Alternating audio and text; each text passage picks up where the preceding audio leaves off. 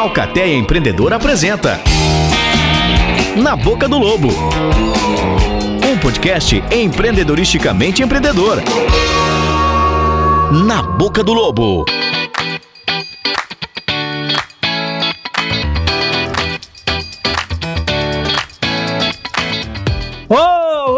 Olá para você que chegou até aqui no nosso podcast. Seja muito bem-vindo, seja muito bem-vinda. Estamos começando em a terceira temporada do Na Boca do Lobo.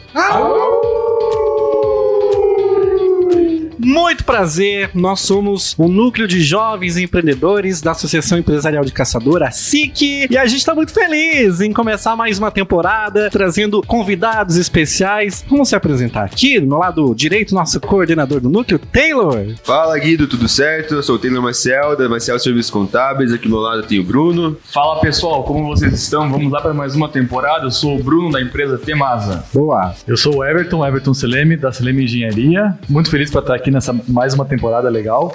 Parabéns. E aqui do meu lado, o Alexandre. Ô pessoal, tudo bem? Um prazer imenso estar aqui com todos vocês. Sou o Alexandre, trabalho com a parte de marketing. Uma grande honra aqui. Vamos lá. E eu, muito prazer, eu sou o Guido, coordenador artístico e locutor da Rádio Massa FM de Caçador. Estamos aqui, Alcateia reunida, para mais uma edição. Aliás, a gente quer agradecer o pessoal que tem chegado junto também nas redes sociais, não é mesmo, né? Tem o nosso perfil da Alcateia no Instagram, que a galera tá curtindo. Se aproveita também para deixar sugestões, né, de, de, de, convidados, quem que você quer ouvir aqui no nosso podcast. Responde nossas enquetes, né, Taylor? É, responde lá. A gente sempre tá, quando vai falar com um convidado, sempre que vamos falar com um convidado, a gente tá lançando lá algumas perguntas que podem ser feitas e pode estar tá participando aqui do podcast meio online, até a gente virar meio ao vivo, né? Isso aí, meio ao vivo. gente, ou seja, a gente vai estar meio morto. morreu, ele morreu só meia.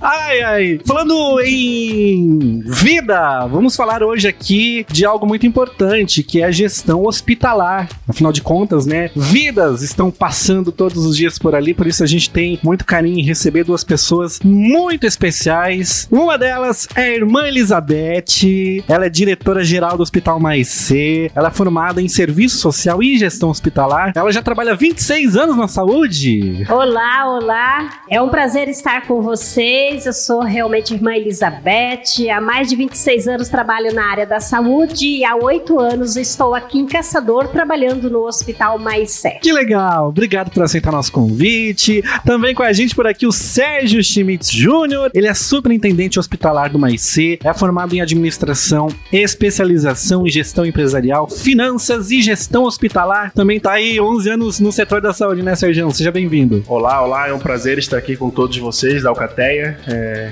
como o Guido colocou, são 11 anos na área da saúde e em Caçador, no Hospital Mais C. Especificamente, estou há quatro anos exercendo a função de superintendente hospitalar. Legal, vamos começar batendo nosso papo aqui já. Muitos se tem falado dos profissionais da linha de frente agora no enfrentamento à pandemia, né? E é realmente a primeira impressão que a gente tem quando né, se ouve falar em hospital são esses profissionais ali, né? Os médicos, enfermeiros, outros profissionais. Mas também tem uma galera muito importante, né? Nessa coisa toda para dar as ferramentas necessárias para que os médicos e enfermeiros lá na primeira linha estejam adequadamente trabalhando, né? E aí, como é que é o funcionamento de um hospital? Conta pra gente, irmã. Sim, o hospital, ele é uma empresa, né? Como qualquer empresa, e a gente realmente escutou falar muito, muito mesmo da linha de frente, que são os profissionais que estão ali atendendo, a gente chama da assistência, né? Que é o profissional que atende diretamente o paciente. Indiretamente, nós estamos lá na gestão não só a gente da, do administrativo, mas também tem todo o serviço de apoio: nutrição, higiene, faturamento, higienização, é, manutenção.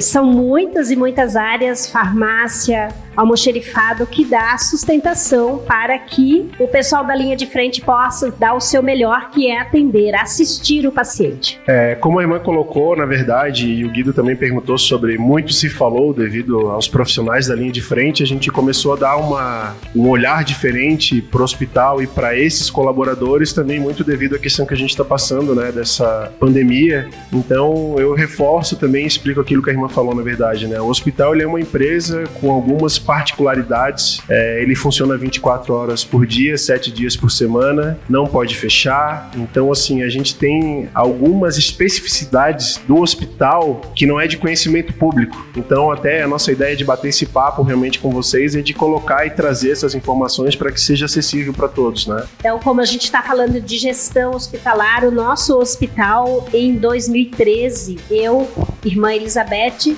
a nosso hospital pertence à, à congregação das Irmãs dos Santos Anjos e eu vim para Caçador em 2013 com a missão de encerrar o hospital, realmente fechar as portas, assim dizendo, porque nós, enquanto congregação, não, não dávamos conta de manter o hospital aberto por causa do seu custo. As pessoas não têm ideia o que, é um custo hospitalar quando se trabalha, em média, 85 a 90% SUS. E todos conhecem como é a tabela do, do Sistema Único de Saúde, até para dar um exemplo bem, bem corriqueiro, uma consulta médica, o valor que o SUS paga é 10 reais. Então, se tem uma ideia do que, que era manter um hospital né, somente pela congregação das Irmãs dos Santos Anjos. Então, eu vim aqui com esta missão de fechar o hospital. Quando eu estive com o prefeito, né, que é o primeiro que a gente ia fazer o comunicado, ele se assustou na época, né, em 2013,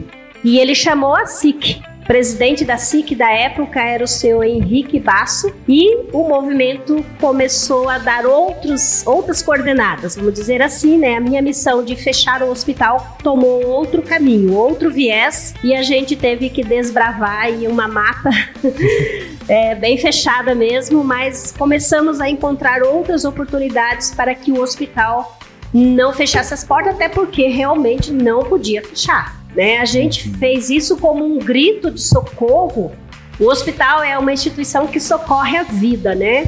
É sempre aquela a vida que está em situação de perigo. Você vai para o hospital por isso, você não vai por outro motivo. Mesmo a mãe que vai ter um bebê, ela vai também para um momento delicado, que é o nascimento da criança. Então sempre o hospital socorre alguém. E naquele momento o Hospital Maicé precisava de socorro, ele precisava de ser atendido por alguém. E nós não podíamos mais continuar assim, a congregação não dava mais conta. E foi nesse movimento que reuniu a administração municipal da época com a ASIC, que foi assim o carro-chefe do movimento foi a ASIC. E a gente então já em 20 de junho, de julho, nós nós criamos o conselho consultivo. O presidente, né, o primeiro presidente foi então eleito o Leonir Tesser, né?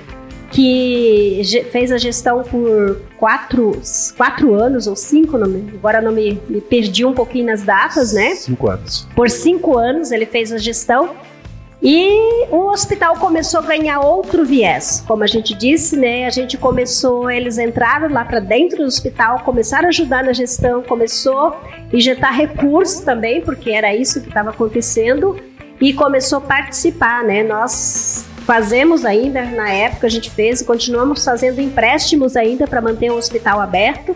E não é simples assim a volta, né? Ah, como os empresários já colocaram muito dinheiro dentro do hospital, a gente buscou novos serviços, mas ainda a gente vai no banco ainda para poder dar o giro.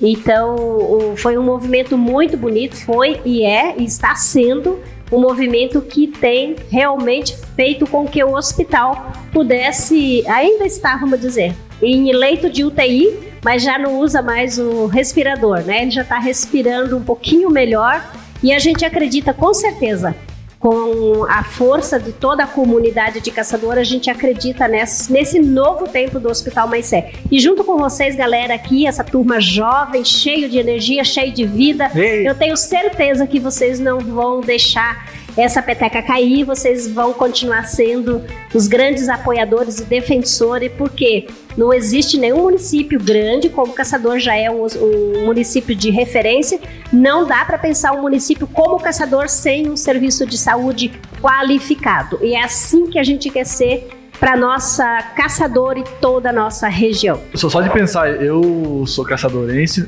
é, nasci aqui em Caçador e graças a Deus eu só precisei usar o hospital mais cedo uma vez na minha vida, que foi quando eu nasci. Então eu sou da primeira turma de nascimentos do hospital, em 1980. É, eu acho que tem uma questão aí de 30 ou 40 pessoas que nasceram antes de mim apenas no hospital. Então eu sou um dos primeiros. Foi na, na turma que inaugurou, na primeira turma do hospital. E graças a Deus eu nunca mais precisei passar uma noite lá sem, sem que fosse essa noite. A primeira vez que eu precisei usar o hospital foi quando eu nasci. E sabe como que é você ficar assim, ah, não, não pode. Não, eu não posso viver minha vida aqui correndo o risco de não, de não ter mais hospital, de não ter o que fazer. Então, uma coisa assim, já, é, graças a Deus, eu já fui várias vezes no hospital. Tipo assim, visitar minha sobrinha que nasceu, visitar alguém que tava passando lá. Mas eu não precisei usar uh, o serviço do hospital, graças a Deus, mas só o fato de pensar que não, não existiria mais, é, a gente não pode deixar isso acabar. É uma coisa assim, muito, muito importante que afeta a vida de todo mundo. Né?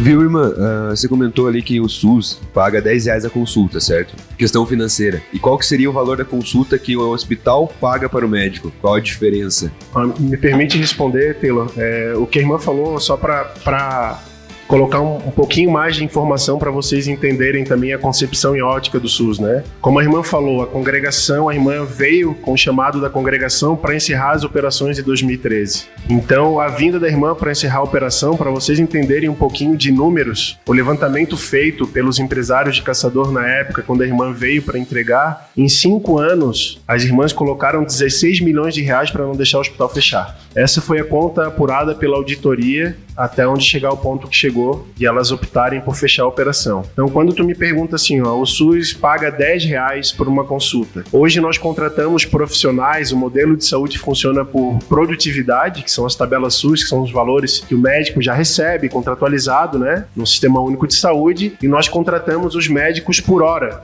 Nós contratamos serviços de sobreaviso, escalas por horas. Eu vou te dar um exemplo. É, hoje, a média de contratação de profissional de saúde na nossa região como um todo, Caçador, Videira, Curitibano, Joaçaba, é de 115 a 125 reais a hora. Então, é óbvio que nós não recebemos apenas o 10 reais da consulta que o SUS paga de pro produção, né, por profissional. A gente recebe uma contratualização, mas assim, para falar para vocês em números, todos os números dos hospitais hoje são abertos. Nós somos auditados pelo Ministério da Saúde, pelo Tribunal de Contas da União, pelo Tribunal de Contas do Estado. Somos fiscalizados pela Secretaria de Estado da Saúde estadual e pela Secretaria da Saúde Municipal. Então, assim, todos os nossos números e valores que passam no hospital são auditados. Vou te dar um exemplo de uma conta que a gente tem hoje, que a irmã falou assim, a gente tem um contrato com o SUS hoje para atender todas as pessoas que entram dentro do hospital, num serviço que a gente fala que é média e alta complexidade, o MAC, que é um pacote que a gente tem para atender com o Estado. Lá ele diz que eu tenho que fazer tantas consultas, tantos exames, tantas cirurgias. Hoje, com o Estado,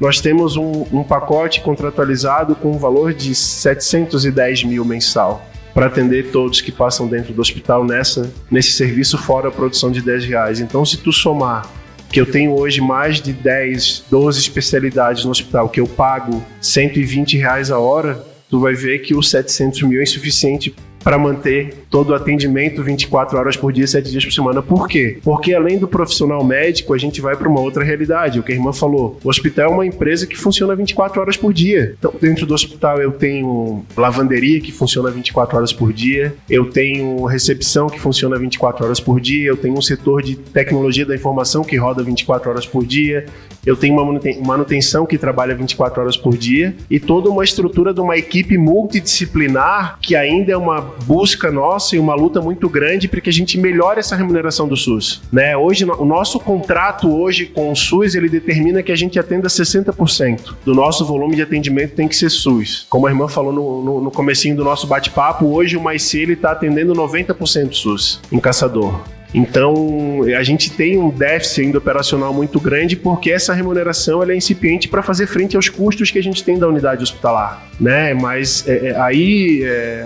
até para jogar para vocês, e como o Everton colocou também, essa ideia é inadmissível uma cidade que é a quinta economia de Santa Catarina, vocês falarem que a gente não vai ter um hospital. É, e, e, aí é aquela, aquele chamado que a gente fala, aquela, aquela, aquela nuvenzinha que tem que parar na cabeça de todo mundo. Por que, que alguns locais têm uma percepção um pouco diferente, têm um apoio um pouco diferente, o olhar público é diferente do que a gente está tendo aqui? Por que, que só a classe empresarial, a sociedade civil organizada, tem que absorver esses custos e não o poder público tá junto com a gente. Então é, é, uma coisa que a gente tem que começar a trabalhar, tem que levar isso à pauta. A gente sempre fala, eu e irmã no hospital para todo mundo, o hospital está aberto para todos. Só que a gente não pode abrir porta pra, as portas para todos de uma vez para entrar no hospital. Mas a gente sempre deixa aberto, a gente procura dar transparência, publicizar todos os atos, por quê? Porque é importante quando o empresário, a gente fala que caçador ia fechar, e como a irmã falou lá em 2013,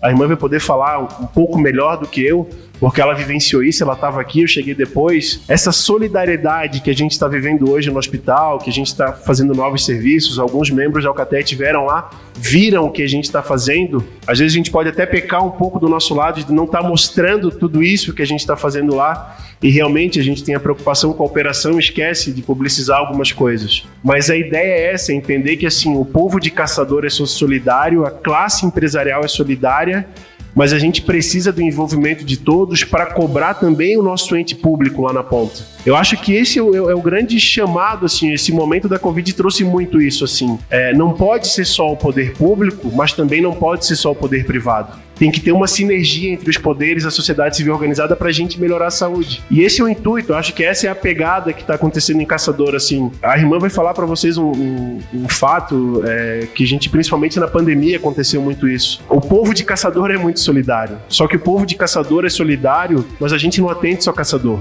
A gente atende mais 20 municípios. Quando o empresário de Caçador, o cidadão de Caçador faz uma doação para o hospital, ele está ajudando mais 19 municípios. Mais 19 cidades que vão entrar lá na porta do hospital para ser atendida. E mesmo assim a pessoa que doa não vai lá e fala no hospital, ah, é só para quem é de caçador. Ele doa porque ele quer doar, ele quer ajudar. O empresário que faz uma doação, seja ela de, de 100 reais até um milhão, né, irmã? Como a gente teve várias e várias e várias e continua tendo. Então acho que, que esse é, o, é, é, é a grande coisa assim, de publicizar isso para as pessoas, para falar que em Caçador tem muita gente boa, o povo é muito solidário e a gente quer melhorar o equipamento de saúde, como a gente fala, o hospital. A gente quer trazer uma saúde de ponta, né? A gente quer trazer tecnologia nova, mas para trazer isso custa caro. A saúde custa caro no Brasil. É muito caro tu dar saúde de qualidade. A gente não está se isentando disso, mas a gente quer mostrar as dificuldades que tem para a gente poder dar uma saúde de qualidade. Quando o SUS fala que a gente tem que atender 60% e a gente atende 90, alguém vai ter que pagar essa diferença dos 30 que o SUS não está me pagando para eu continuar dando uma saúde de qualidade, para ter uma UTI de ponta aberta 24 horas que foi doada pelos empresários, para a gente colocar uma pediatria 24 horas, enfim, no bate-papo a gente vai trazer para vocês tudo o que a gente está fazendo. Mas eu acho que esse é o grande chamado, assim, a gente apresentar realmente é, que tem dificuldade, tem. O processo é penoso, é mas alguém tem que fazer ele. É, demora cinco anos para habilitar uma UTI para funcionar no SUS? Demora. Mas os empresários estão ajudando a bancar a comunidade a manter essa UTI aberta até sair a autorização do SUS. Um serviço de cardiologia e outros demais serviços. Mas alguém tem que manter esse serviço e essa porta aberta. Então acho que é muito legal isso, de vocês trazerem isso para a mesa. E porque não é só hospital, são vários serviços públicos como um todo. Então acho que esse vai ser o grande, o grande legado aí nesse bate-papo que vocês vão poder também trazer para o pessoal para entender um pouquinho mais do que é saúde. Sérgio, irmã, voltando lá atrás, então, em 2013, quando foi anunciado então, que iria fechar o hospital, e todo esse movimento começou para reverter a situação. Contem um pouco para nós a história, como foi o começo, como foi o início dessa, desse movimento, então, que transformou, revolucionou. Então, de um hospital que dava para fechar as portas, hoje tenho certeza que é referência para muitos outros, né? Com certeza, Bruno, naquele ano de 2013, primeiramente, quando a gente acabou de criar o conselho, né, o conselho consultivo, cujo presidente foi o seu pai, né? E a gente conviveu muitas e muitas vezes na sua casa ou lá em casa à noite adentro, a gente conversando sobre como, como dar continuidade na, na situação, né? Como reverter o processo de não fechar, né? De tomar outro caminho e, e, como dar andamento, porque como a, como a gente está falando, o Sérgio disse, 24 horas por dia. Então, assim, você. É, a gente brinca, o Tessa falava isso sempre a gente vai melhorando, com a, é, trocando o pneu da Kombi com ela andando. A gente não pode parar, porque o serviço de saúde é assim. Eu não posso, mesmo quando eu vou fazer a troca de equipes, nós tivemos que trocar equipes médicas lá no comecinho, trocar equipamentos. Eu me lembro muito bem como se, se fosse hoje. É, uma noite eu saí daqui eh, de carro, eu dirigindo, fui à videira buscar material, levar material para esterilizar, que as nossas autoclaves pararam, que elas estavam bem antigas, elas pararam. E eu e a irmã Aparecida fomos lá de madrugada porque tinha acidentado, a gente tinha que ter material estéreo, a gente não tinha mais. Então, assim, momentos cruciais nós vivemos ali naqueles primeiros, né, 2013, 14 e começou também, já começou junto é, esse momento solidário. Eu lembro que tinha aniversário do João logo em seguida, foi feita uma feijoada. E, e, isso tudo começou os movimentos assim. Daí logo depois a gente foi conhecer a experiência do Henrique Prata, né, do Hospital de, do Amor lá de Barretos. Nós começamos a ler o livro dele, depois mais um livro ele, ele escreveu também. E isso tudo foi ajudando a gente a, a entender, né? Eles, a gente entendia um pouco de hospital porque eu vinha de uma experiência hospitalar. Trabalhei como secretária de saúde num município do interior do Rio Grande do Sul. Então a gente conhecia como funcionava o SUS. Mas o, o pessoal, os empresários que começaram a entrar dentro do hospital, eles não entendiam por que, que a gente atendia se a gente não recebia. Demorou um pouco para entrar na cabeça do empresário que aquilo ali dá prejuízo, não vão fazer. Né? Só que daí depois eles foram entendendo que não tem como, né? Diferente de uma carga de madeira que chega aqui para mim, se ela chega estragada, não quero mais comprar desse, né? Agora o paciente que chega na minha emergência, primeiro eu atendo. Para depois eu vou saber quanto custa. O faturamento vem depois. Primeiro todo mundo socorre, todo mundo faz o que precisa, né? Tudo necessário para aquela, aquela vida. Né? E os médicos e os enfermeiros, a equipe ali nem sabe se ele é SUS, se ele é particular, se ele tem um plano de saúde, não sabem. Eles vão dar o melhor que o paciente precisa ali na emergência. E, e, demorou um pouquinho esse entendimento, né? E foi assim, foi assim, Bruno e equipe, e começou todo esse, esse cenário, muitas e muitas reuniões sobre gestão, o que, que a gente podia mexer, né? Troca de equipe médica, tivemos que fazer isso, melhorias, né? Aí as empresas de caçador começaram a injetar dinheiro, porque não teve outro caminho a não até ser então, esse. uma curiosidade, até então os recursos que chegavam até o hospital eram só do SUS? Até como, como é que então, funcionava? Não, como o Sérgio disse, todo final de mês a minha congregação, que, que tem várias unidades, né? Qual congregação que A é? congregação dos Santos Anjos, cuja sede é no Rio de Janeiro, ela bancava a diferença que, os, que o, o hospital, do movimento do hospital, né? Despesa e receita, toda a diferença que na época dava em torno de 120 mil reais né, de déficit, a congregação ia bancando. Mas aí tinha o Jonas Ramos, quem não, né, não lembra dessa história? A gente fechou o Jonas em 2010. Então, em 2009 eu comecei a vir para cá com essa missão de fechar os nossos hospitais. Em 2010 fechamos o Jonas, 2031 de dezembro de 2012 fechamos o Hospital Divino Espírito Santo em Fraiburgo porque a gente não encontrou a- a- o apoio nem da comunidade e nem da administração municipal, que foi o caminho diferente de Caçador. Caçador, o que o Sérgio falou, a marca de Caçador de solidariedade é muito forte. Temos problemas? Tem. Mas assim, a, a administração municipal ajudou e a, a comunidade daí de verdade. A comunidade abraçou, assim, quando a gente fala mais a comunidade empresarial, né? E os, os- as organizações como Rotary, a, a, várias outras instituições ajudaram o hospital. Por isso, né, é, a gente conseguiu reverter essa situação. Mas até 2000, até 31 de dezembro de 2012, todo o dinheiro que faltava a sede punha. E daí a gente te- começou a vender é, é, imóveis nossos, a gente parou de investir nos nossos colégios, começou a criar muitas situações assim, e o caminho que nós achamos, nós não damos conta mais, né? Então, o melhor de tudo, né? Quando a gente fala em fechar, na verdade, não podia fechar, né?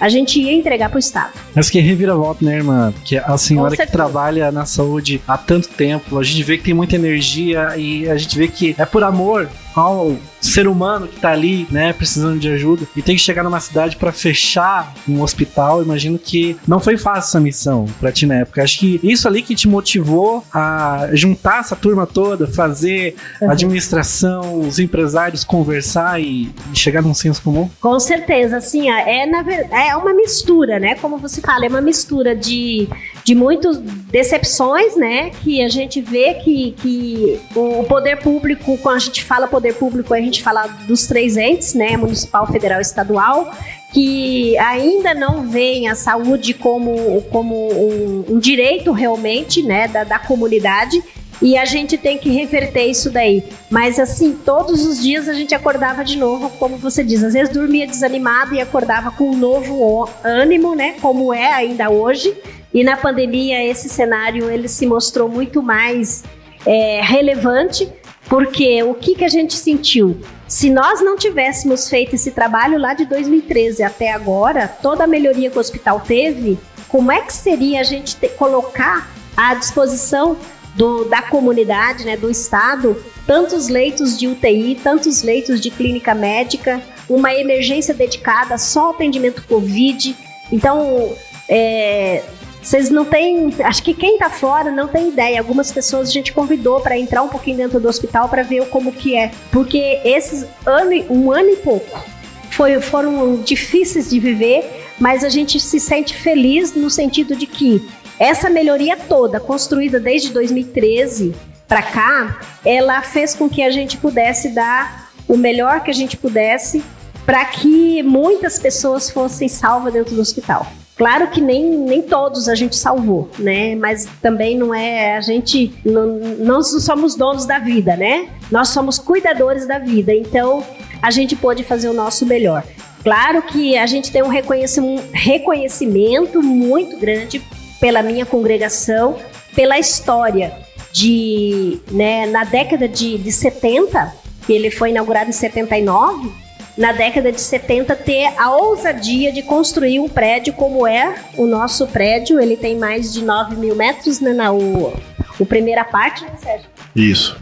Então, naquela época, construir um prédio daquele tamanho, com toda aquela estrutura, com toda a, a, logística que tem o prédio, né? O Maicê tem uma logística muito boa, muito favorável, num espaço muito bom, né? Que a família Barp doou, mas muitos na época também a congregação fez um financiamento, a congregação é, é, é, investiu bastante nesse prédio, mas a comunidade de caçador na época também já ajudou. Então, assim, é, é um legado muito lindo, né? Até o nome do hospital. Maicé significa fazer amigos.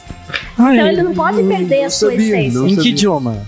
Tupi-Guarani. Tupi-Guarani. Fazer amigos. Fazer amigos. Então eu penso assim, ele não podia perder a sua essência, que é, né, a comunidade cuidar dele. Eu trabalhei num outro hospital que não era da congregação, era funcionária lá, trabalhei por 14 anos e eu sempre dizia nas minhas entrevistas lá, eu falava que o que o hospital é como um recém-nascido, não pode descuidar nunca, né? 24 horas de cuidado. Um hospital é assim, ele cuida, mas ele precisa ser cuidado, porque senão ele não vai conseguir cuidar. Se ele não tiver as condições, e o Sérgio pode falar um pouco dessa parte de dos equipamentos, das melhorias que a gente vem fazendo, é, é impossível você oferecer condições de, de atendimento às pessoas se você não tem. Pode ser o melhor médico do mundo, mas se você não tem os equipamentos, se você não tem os medicamentos, se você não tem os, os utensílios, os materiais para você poder dar o seu melhor, você não vai dar. É como gente aqui, né? Se a gente não tiver toda essa estrutura para a gente poder fazer chegar as pessoas que estão sintonizadas, não, a gente não vai conseguir. Então o hospital também é um pouco assim. E é muito mais porque é sempre uma vida. É vida cuidando de vida, né? É uma vida sofrida e é o que está por trás são vidas cuidando daquela vida. Então, a minha pergunta agora é o seguinte: é sobre, uh, sobre o nome do hospital, porque eu nasci no hospital mais cedo ele tem um, um, acento agudo no final, mas como é um negócio de brasileiro e francês, eu falei, não, é tipo Nestlé, né? Nestlé, é, é Mediterrâneo. É, então eu nasci no hospital mais C. E de, de, de um tempo pra trás, inclusive eu, eu ouço na rádio, ah, hospital mais C. Ai, tá doendo no ouvido, porque não é mais C, é mais C. Mas agora é mais C porque vem do Tupi-Guarani. Então, afinal de contas, qual é o nome, qual é a pronúncia certa do É uma dúvida que eu sempre tive também. Na rádio eu falo os dois só pra não gerar encrenca com ninguém. Uhum. Mas a partir de hoje você pode falar com toda segurança mais sé. Mas é, É, fazer junto não, aquele é, não, tem acento. nada de fran- não tem nada de francês, não vai doer seu ouvido mais, né? Porque realmente é uma palavra em tupi-guarani, ela não tem nada de francês, porque a minha congregação sim é de origem francesa. Então, por isso Mas mesmo. na época, na época, foi um padre que sugeriu, é que ele ajudou todo o movimento que, sabe, assim, não, foi, não é assim, do ontem, né? Assim, nasce uma ideia e ela demora para ser concretizada. Então, a ideia de, de construir da minha congregação ter um hospital em Caçador é porque a gente já tinha um em Rio das Antas. Em Rio das Antas a gente já tinha uma estrutura de saúde melhor do que aqui em Caçador, do que a, a comunidade de Caçador tinha. Muita gente saía de Caçador para fazer cirurgia eh, e atendimento em Rio das Antas, porque Rio das Antas nós tínhamos o colégio, um colégio que formou muita gente na região, e nós tínhamos também um hospital, pequenininho, mas era um hospital que na região não tinha enfermeira, e o nosso hospital já tinha uma irmã enfermeira, porque é formação de enfermeiros. O pessoal era, eh, eles chamavam de, de aprendiz, não, não era aprendiz. Eu tenho outra expressão ali, mas as pessoas aprendiam a fazer e, e, né, em muitas profissões era assim, as pessoas não eram qualificadas numa faculdade. E a nossa congregação sempre teve essa preocupação, desde a fundação do Maicé.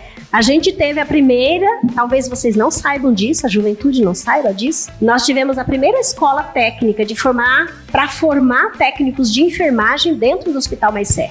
Porque não tinha, não tinha nenhuma escola que formasse esse profissional. E essa Continua escola. isso hoje não. ainda, irmão? Não, Depois passamos para o Senac. Hoje é o Senac que é o responsável de continuar essa escola. Mas na época, lá atrás, não tinha quem, quem fizesse esse. E as irmãs eram formadas e elas também eram as professoras, né? A maioria das professoras eram as próprias irmãs que faziam a- a- o treinamento do profissional. Né? Sérgio, vou falar dos equipamentos, porque além de você cuidar da manutenção dos que já existem, também tem os novos chegando, né? A medicina vai avançando e imagino que a gente vai tentando acompanhar também, né? O, o que vem de novidade. E aí, como é que é lidar com tudo isso? Então, é, hoje, dentro do, do Hospital Mais C, para entender um pouquinho da estrutura, a gente teve o Taylor e o Bruno que estiveram conhecendo lá rapidamente, né, num, num pequeno tour de aproximadamente era para ser em 10 minutos, ficaram duas horas dentro do hospital, três horas. Eu não sabia que o hospital era tão É grande, nossa cara. gravação aqui.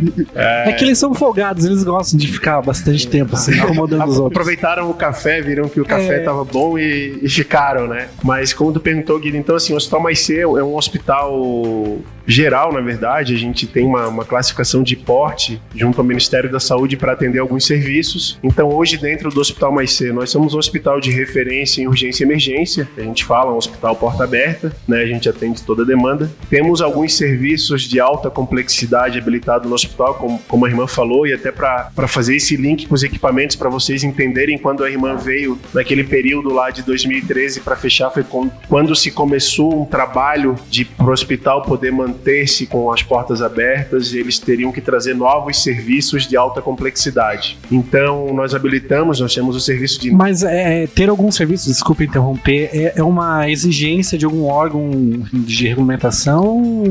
na verdade, isso não, não, É uma não- necessidade local mesmo que. Não é uma exigência, mas pelo perfil econômico, crescimento populacional, caçador já teria possibilidade de dentro do equipamento de saúde ter esses serviços para ofertar à população, né? Então, assim, é, para explicar para vocês, além do serviço de, de, de urgência, urgência e emergência, aí nós habilitamos é, o serviço de traumato-ortopedia, então, o MAIC recebia esses pacientes de trauma, como, como a irmã falou lá atrás, estabilizava o paciente no hospital e tinha que mandar para uma outra unidade hospitalar para poder fazer o atendimento. Na época, o serviço era em Concórdia. Então, todos os pacientes que vinham na porta do hospital de toda a região eram atendidos no MAIC, atendidos em outras unidades hospitalares e eram encaminhados para Concórdia. Então, nós habilitamos esse serviço. Nós temos o serviço de neurocirurgia hoje. Como tu me perguntou de equipamentos, hoje nós somos uma, uma das maiores referências em neurocirurgia em Santa Catarina. Temos uma equipe com nove neurocirurgiões. Né? Trouxemos essa equipe de fora para o município de Caçador.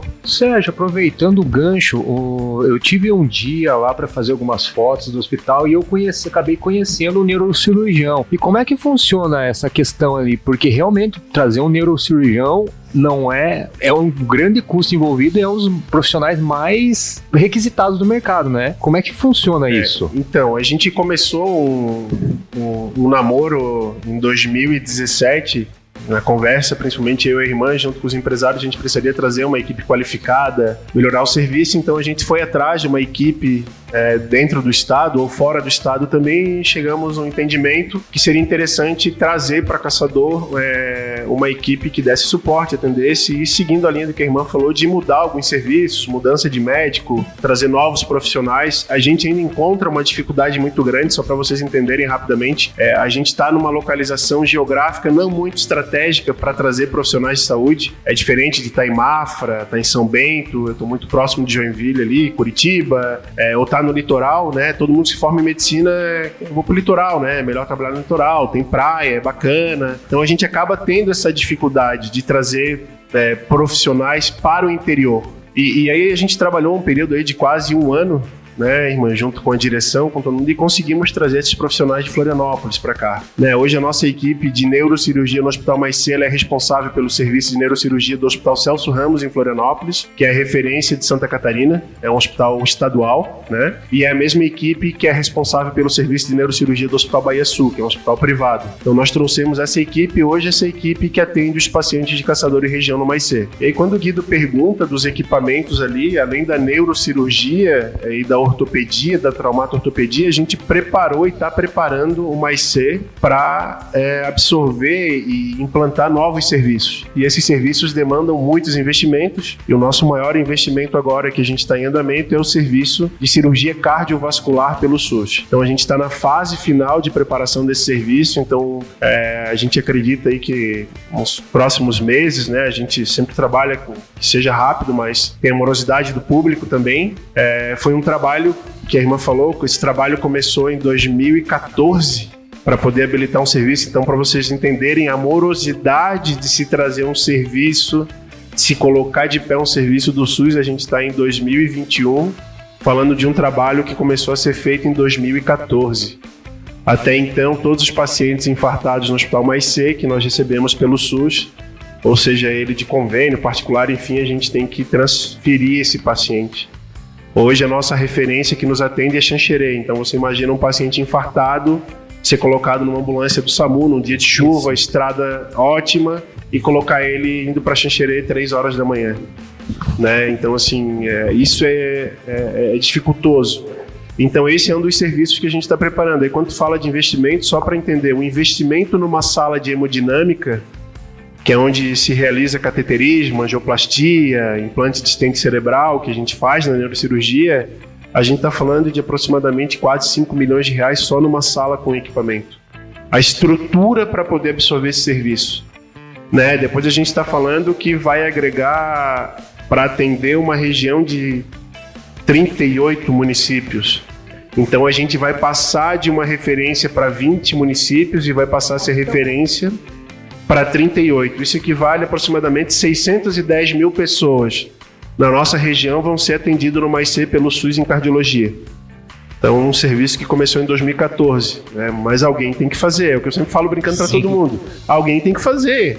Né? Se vai demorar, não vai. A irmã sempre fala isso. Vamos começar. É até importante ali, Sérgio, é, contribuindo, quando ele disse assim: ah, porque de repente passa na cabeça de vocês, juventude, né? Por quê? Por que cardiologia? Por que neuro? Por que trauma? Por que isso? Por quê? Porque é bonito? Porque dá dinheiro? Por quê?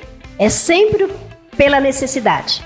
Sempre a gente busca um serviço a partir da necessidade ou da obrigatoriedade. Por exemplo, centro de parto normal, que nós estamos ali aguardando a habilitação também, que é um espaço que né, o, o, o Taylor e o Bruno conheceu, eles conheceram ali. É, é, sempre por uma necessidade. Hoje, se nós quiséssemos dizer, ah, nós, o Hospital Maicé vai ficar referência só em alta complexidade, fazendo só neuro e trauma e cardiologia que vem aí. Não podemos porque nós temos que atender a média. A média é cirurgias simples, né? De média complexidade, uma hérnia, uma varize, né? E os nascimentos, nós somos obrigados a atender também essa clientela. Então, assim, é pela necessidade que a gente busca novos serviços. E claro que a gente fala assim, por que, que você não tem isso? Cada um vai, cada um que tem o seu problema, ele queria que a gente tivesse aquela especialidade, mas é impossível a gente ter todas. Né? Como gestação de alto risco, a gente não tem. É curitibanos que nós transferimos para lá nossas gestantes. Mas, por outro lado, curitibanos encaminha para nós todos os neuros, todos os traumas. Então, é assim que o Estado desenha em rede, em região, ele desenha o serviço de saúde. E eu creio que realmente daí a gente vai poder ter um serviço qualificado em tudo que canta. Como caçador é uma cidade maior da nossa região aqui, ela acaba tendo também mais necessidades, né? Com certeza os problemas também aparecem muito. E nós temos muito acidente. Infelizmente, a nossa, é, a nossa região aqui é marcada por muitos acidentes, né? A gente, essa semana, né, Sérgio? A gente tá com a nossa UTI geral é, praticamente só de acidentados. E, então, isso é. Não, não sabemos se são as estradas, se, são, se é o jeito nosso, né? A gente está sempre apressado, mas é uma situação bem delicada mesmo. Então, é pela necessidade da comunidade que a gente busca o serviço. Interessante esse, esse, esse, número aí dos acidentes, né? Isso que faz com que cada lugar, cada hospital tenha sua particularidade na hora de escolher, né? E agora, quando vem uma nova especialização, como você comentou, Sérgio, a gente acaba sendo um polo de referência para muito mais cidades do que já é. Isso aumenta a responsabilidade, aumenta a equipe que você vai ter que eventualmente contratar. Então, assim, é, não, não só inaugura uma nova ala, vai, vai ter que manter ela em, em Tem pleno toda uma funcionamento. estrutura né? por trás, né, Guido? É Sim, isso aí. sim. É, então assim, Guido, é, ne- nessa ideia, nesse contexto, como até a irmã falou ali, na verdade, né? A gente habilita alguns serviços pela necessidade e outros, obrigatoriamente, é, o Estado impõe porque tu tem que ter aquele serviço mínimo para poder atender, né? Então, quando a gente fala de um serviço de cardiologia, aí vem o que tu falou, né? De trazer novos profissionais, de fazer investimento em equipamentos, de melhorar a estrutura. É, então, é isso que começa a ser o nosso grande desafio, né? Tu começa daí, na verdade, a preparar já lá atrás essa gestão financeira, essa engenharia financeira também junto com, com a direção, junto com o conselho, por quê? Porque daí a gente já está falando também de um serviço altamente especializado, né? A gente está falando que em Caçador a gente tem um equipamento de ponta hoje que a gente tem em Curitiba, que a gente tem em São Paulo, que a gente tem em Xanxerê, que a gente tem, é, eu falo sempre brincando, a gente, o pessoal gosta de falar muito de referência, né? Esse equipamento aqui vai ser igual do Einstein, né? Daí a gente pergunta, nós estamos brincando, tu já foi no Einstein? Não, mas eu já vi na televisão. É, mas o Einstein não atende urgência e emergência, mas você fica 24 horas aberto e atende, né? O Einstein recebe a transferência. Alguém sempre tem que atender ali, né? No primeiro atendimento, estabilizar para mandar pro Einstein. Eu sempre falo esse questionamento, eu sempre coloco isso por quê? Porque a gente tem capacidade de ter saúde de ponta aqui em Caçador. A gente tem muita capacidade para fazer isso. Tanto que essa ideia de desenhar um serviço de cardiologia é, foi uma coisa pensada a quatro mãos, a irmã falou a necessidade. Hoje, Caçador é a segunda ou terceira cidade no estudo, primeiro estudo de 2014, Caçador foi apresentado como a segunda cidade em incidência de infarto miocárdio. Então, quer dizer, depois de Blumenau, Caçador era a cidade onde tinha o maior número de infartados, na época que foi feito o estudo para ter cardiologia aqui. Então, isso ninguém sabe, né? Por que estão botando cardiologia? Por causa disso. Todo dia a gente transfere três, quatro infartados para Xanxerê de ambulância. É, até esse detalhe ali, eu como participei de, de todo o movimento desde 2013, quando o Sérgio fala lá de 2014, porque quando o Estado desenhou a rede né, de atenção na nossa macro-região aqui envolvendo Joaçaba, Curitibanos, Videira e Caçador, e Concórdia, esse serviço não seria em Caçador. O serviço de cardiologia seria numa outra cidade aqui. No dia eu estava numa reunião e, e lá numa reunião da CIR, que é a colegiado dos secretários de saúde, que a gente faz parte, e o, o administrador daquele hospital disse assim: Nós não vamos mais querer o serviço de cardiologia. Na época a gente estava se preparando para o tal trauma, né? Traumatortopedia, e eles ficariam com, com a cardiologia. Foi o desenho do Estado. E ele entregou a carta dizendo que não queria mais o serviço, que eles não tinham condições de colocar. E eu olhei entre nós, nos olhamos, o Sérgio ainda não estava com a gente em, dois, em 2014, e na hora eu liguei pro Tesser e falei: o que, que a gente faz? Diz sim. E daí ele disse assim: diz sim, eu não sei o que, que é, mas diz que sim. Aí a gente levantou a mão falou: ó, o Maicé aceita esse desafio. E foi onde que tudo começou. Foi bem nessa, nesse grito, na verdade, assim, no susto, sem conhecer toda a complexidade. Eu sabia o que, que se tratava, né? Mas os empresários não, mas ele falou assim: diz que sim, depois a gente vê como é que fica, né? E tá, graças a Deus, né, o envolvimento de todo mundo ali. Quando eu voltei, já fizemos uma reunião, já começamos a conversar sobre isso. Foi por isso que o Sérgio fala desse levantamento que foi feito para que a gente pudesse apresentar para o Estado né, a nossa necessidade. Porque aqui no meio, no, no, meio oeste, a gente fala do grande oeste que é para lá, né? Mas no meio oeste existe um vazio. Existia um vazio assistencial quando se fala em área de saúde. Não, não só de área de saúde. Se a gente pensar um pouquinho, né? Na, nas nossas rodovias também existe né, uma precariedade, então eu até comentei que depois a gente vai entrar nesse assunto em relação ao apagão que nós tivemos aí de 95 horas, né? Eu falei para o Henrique, até o Henrique ligou para saber como é que estava o hospital, e eu estava comentando com ele. Eu falei, Henrique, Henrique Basso, eu falei, olha, eu acho que acordar o gigante adormecido, né? Eu acho que nós, caçadorenses e toda a nossa região que sofremos com apagão, a gente não vai mais cochilar. Né? A partir dali, muitas coisas, muitas melhorias vão acontecer na nossa região. Não falando só de saúde, mas eu acho que esse gigante, esse, né? Está na hora da gente dar o nosso grito enquanto é, representantes do, aqui do meio oeste, o Estado olhar mais pra gente, porque a gente dá muito retorno pro Estado. Os acenos já estão sendo feitos, né? Essa parceria que teve com, com todos os empresários e, e pessoas de bem aí querendo ver o bem do hospital. Então está sendo feito um aceno muito forte aí para que nossos representantes olhem olhem o que, que a gente precisa fazer, o que, que o nossos representantes precisam olhar para este momento, então, para ajudar o hospital. Olha, Guido, é, eu sempre falo assim, né? A representatividade, quando a gente precisa da representatividade nessa esfera estadual e federal, como tu colocou, ela, ela depende dos representantes que lá estão eleitos por nós, né? Para atenderem as nossas demandas e, e se trabalhar isso. E eu acho que em Caçador a gente observa isso muito. É, eu sou natural de Florianópolis e agora eu sou cidadão caçador caçadorense, eu tô aqui quatro anos, a minha família tá aqui, meu filho tá aqui, minha esposa tá aqui, eu abracei caçador como caçador me abraçou. Eu, eu não tinha noção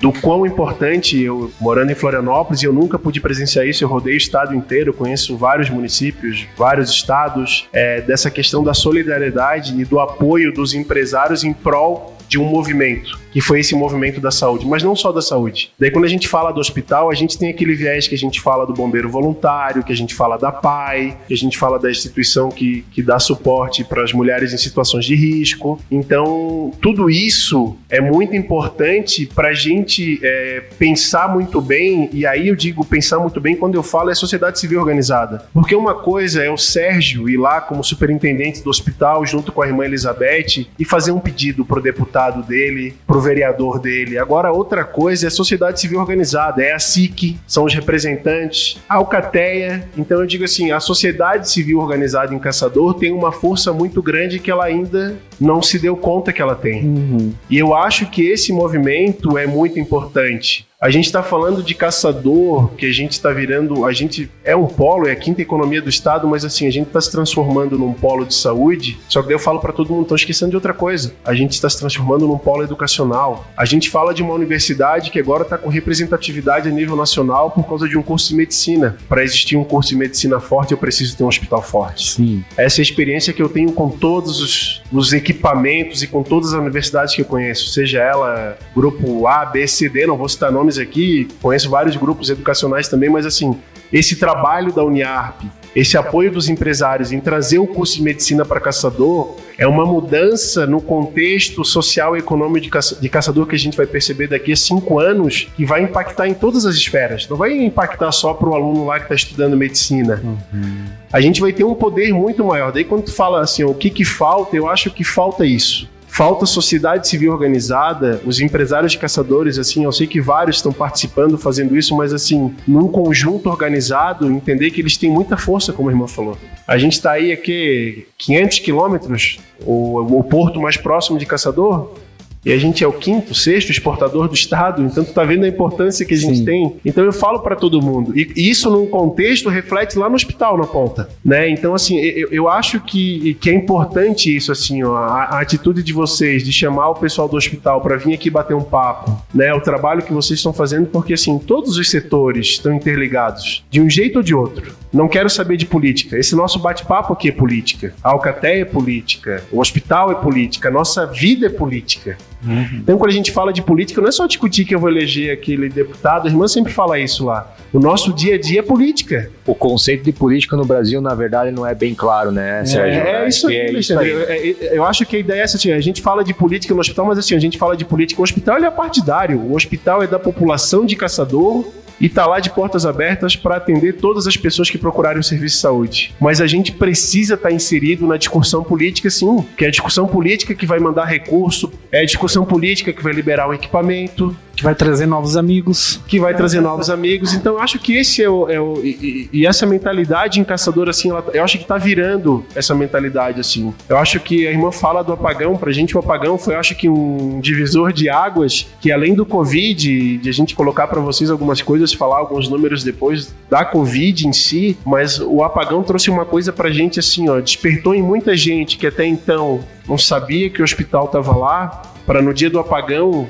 no- de sexta para sábado, sete horas da manhã, tá dentro do hospital comigo com a irmã perguntando o que, que podia fazer para ajudar. Empresário ABCD, um jovem que trabalha na Celeste que ficou apavorado de madrugada, ligando para mim e para a irmã a noite inteira, que estava lá de manhã ajudando, sem receber nada, mas estava preocupado. Porque eu vi que tem um monte de gente internada na UTI, que o hospital está sobrecarregado. O que, que a gente vai fazer? De um grupo de empresários se reuniu uma semana antes e colocar um gerador no hospital adicional. E uma semana depois teve o apagão da Celesc. Então, para entender o contexto, assim, eu acho que assim, essa solidariedade vai mudar muita coisa. Mas eu acho que a gente precisa ainda organizar o discurso. Eu acho que a gente tem que colocar os agentes envolvidos e todos falarem a mesma língua. Na mesma linha. Em prol da cidade, da melhoria da região. É visível essa mudança no hospital aí, a gente poder conhecer as estruturas ali, tem outra cara assim no hospital, a gente consegue ver o desenvolvimento que está acontecendo. O pessoal acha que quem trabalha no hospital também tem uma, uma paixão por isso, porque você tem que trabalhar com vidas, né?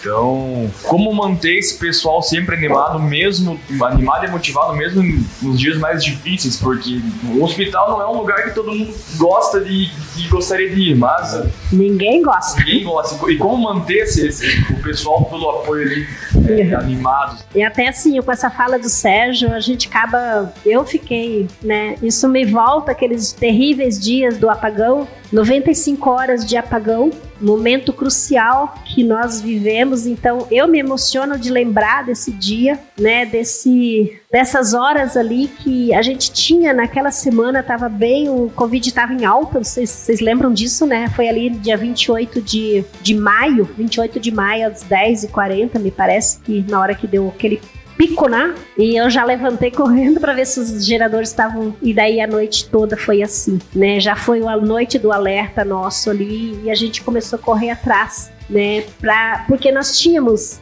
37 pessoas usando respirador, fazendo uso do respirador e se né? E fora os em, em torno de 35, 40, não me lembro agora, na clínica também usando oxigênio. Então era muita gente internada, muita gente internada. E, e vivemos esse, né, esse momento tão difícil, mas que, como o Bruno falou, né? Como manter como manter esse gás, assim, essa energia da equipe. É, é um trabalho dioturno, sabe? É um trabalho constante que a gente faz para que a equipe não se desanime. Porque cada vez que acontece, infelizmente, um óbito, a equipe acaba se desmotivando. A equipe fala, dei o meu melhor, fiz tudo e fiquei e não, não deu a resposta que a gente gostaria de ter. Então, cada vez, cada situação, é, a equipe tem que se reerguer novamente. E são esses momentos, gente, são esses momentos que é muito difícil de dar a volta. Né, de, muito, de, de poder reerguer a equipe e a equipe né, é, continuar cuidando, porque tem outras vidas, né? Aquela se foi, mas o, o outro tá ali que precisa de você também. Então é isso que motiva todo mundo, porque são vidas. São vidas que tá ali. É como né, a gente diz muito forte, isso já se tornou uma frase dita por todos lá dentro do hospital É sempre o amor, o amor de alguém que a gente cuida, né? A gente está sempre cuidando do amor de alguém. E é isso que a gente tem que fazer, né? Como se fosse alguém da nossa família. E aí, cenário de pandemia, depois apagão acontecendo ao mesmo tempo, então, né, realmente é, a gente não consegue imaginar o quanto de trabalho que isso deve estar dando para todo mundo lá, né? E na questão da Covid, como é que foi desde o começo? Como é que foi a, a, progressão da pandemia aqui? Como é que vocês foram se articulando e a que pé estamos hoje? Pandemia, Guido. Então vamos lá. Quando a gente recebeu o primeiro decreto do governo do estado, né, informando que a gente precisaria preparar a estrutura para receber a pandemia em março do ano passado, dia 17 de março né, de 2020, foi publicado um decreto. Então, os números já estavam subindo, Europa já vinha apresentando um cenário crítico, né, Estados Unidos, é, a Ásia não estava tanto, a gente não tinha muita informação e para a gente ainda era uma novidade. A gente falava: será que vai acontecer aqui? Não vai? Não, não precisa se preocupar muito, mas mesmo assim a gente começou a criar um, uma estrutura, um, a gente criou um, um, comitê de crise, na verdade, dentro do hospital, que esse comitê está instituído até hoje, né? E, então criou-se uma equipe multidisciplinar com médicos intensivistas, direção, farmacêutico, nutricionista, se criou os grupos de WhatsApp, é, se firmou parceria né, com a prefeitura de, de Caçador. Então a gente come, começou a preparar uma estrutura. Para falar para vocês em números o que aconteceu lá atrás da pandemia, antes da pandemia o Hospital Mais C possuía 20 leitos de UTI, né? Então a gente tem possuía 20 leitos de UTI habilitados e no, no decorrer da pandemia a gente começou a, a, ter algumas solicitações do Estado que o Estado nos, nos pediu através de, de, um, de, um, documento, né, para todos os hospitais é, que de cada 10 leitos um leito deveria ser disponibilizado para COVID até então lá no começo de 2020 porque talvez os números não seriam tão grandes, então a gente poderia deixar só dois leitos de UTI para Covid. O que, que nós fizemos no Hospital Mais C de imediato? Nós já transformamos uma UTI, mesmo o Estado pedindo para dois leitos, e transformamos já 10 leitos em UTI Covid. Tomamos a decisão internamente né, lá fora. Nem sabia que essa decisão faria toda a diferença Não sabia que essa decisão faria toda a diferença, então a gente, em abril, né, irmã, foi o primeiro hospital da região a já estar tá com 10 leitos de UTI Covid de 2020. E aí começamos com essa estrutura é, da UTI, junto com os médicos, e também separamos um andar do hospital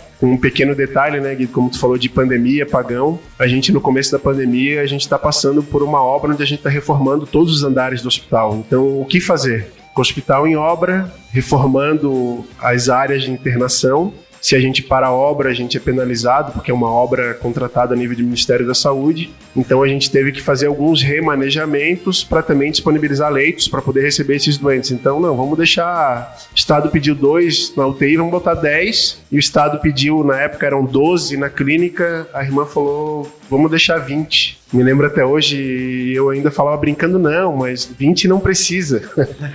Isso em abril, né? Em junho, é, nós já estávamos com 35 leitos disponibilizados clínicos e estávamos já com 27 leitos de UTI COVID. O que, que a gente fez que foi muito bacana nesse período, né? Todos vocês acompanharam a falta de insumos, a falta de equipamento no mundo inteiro.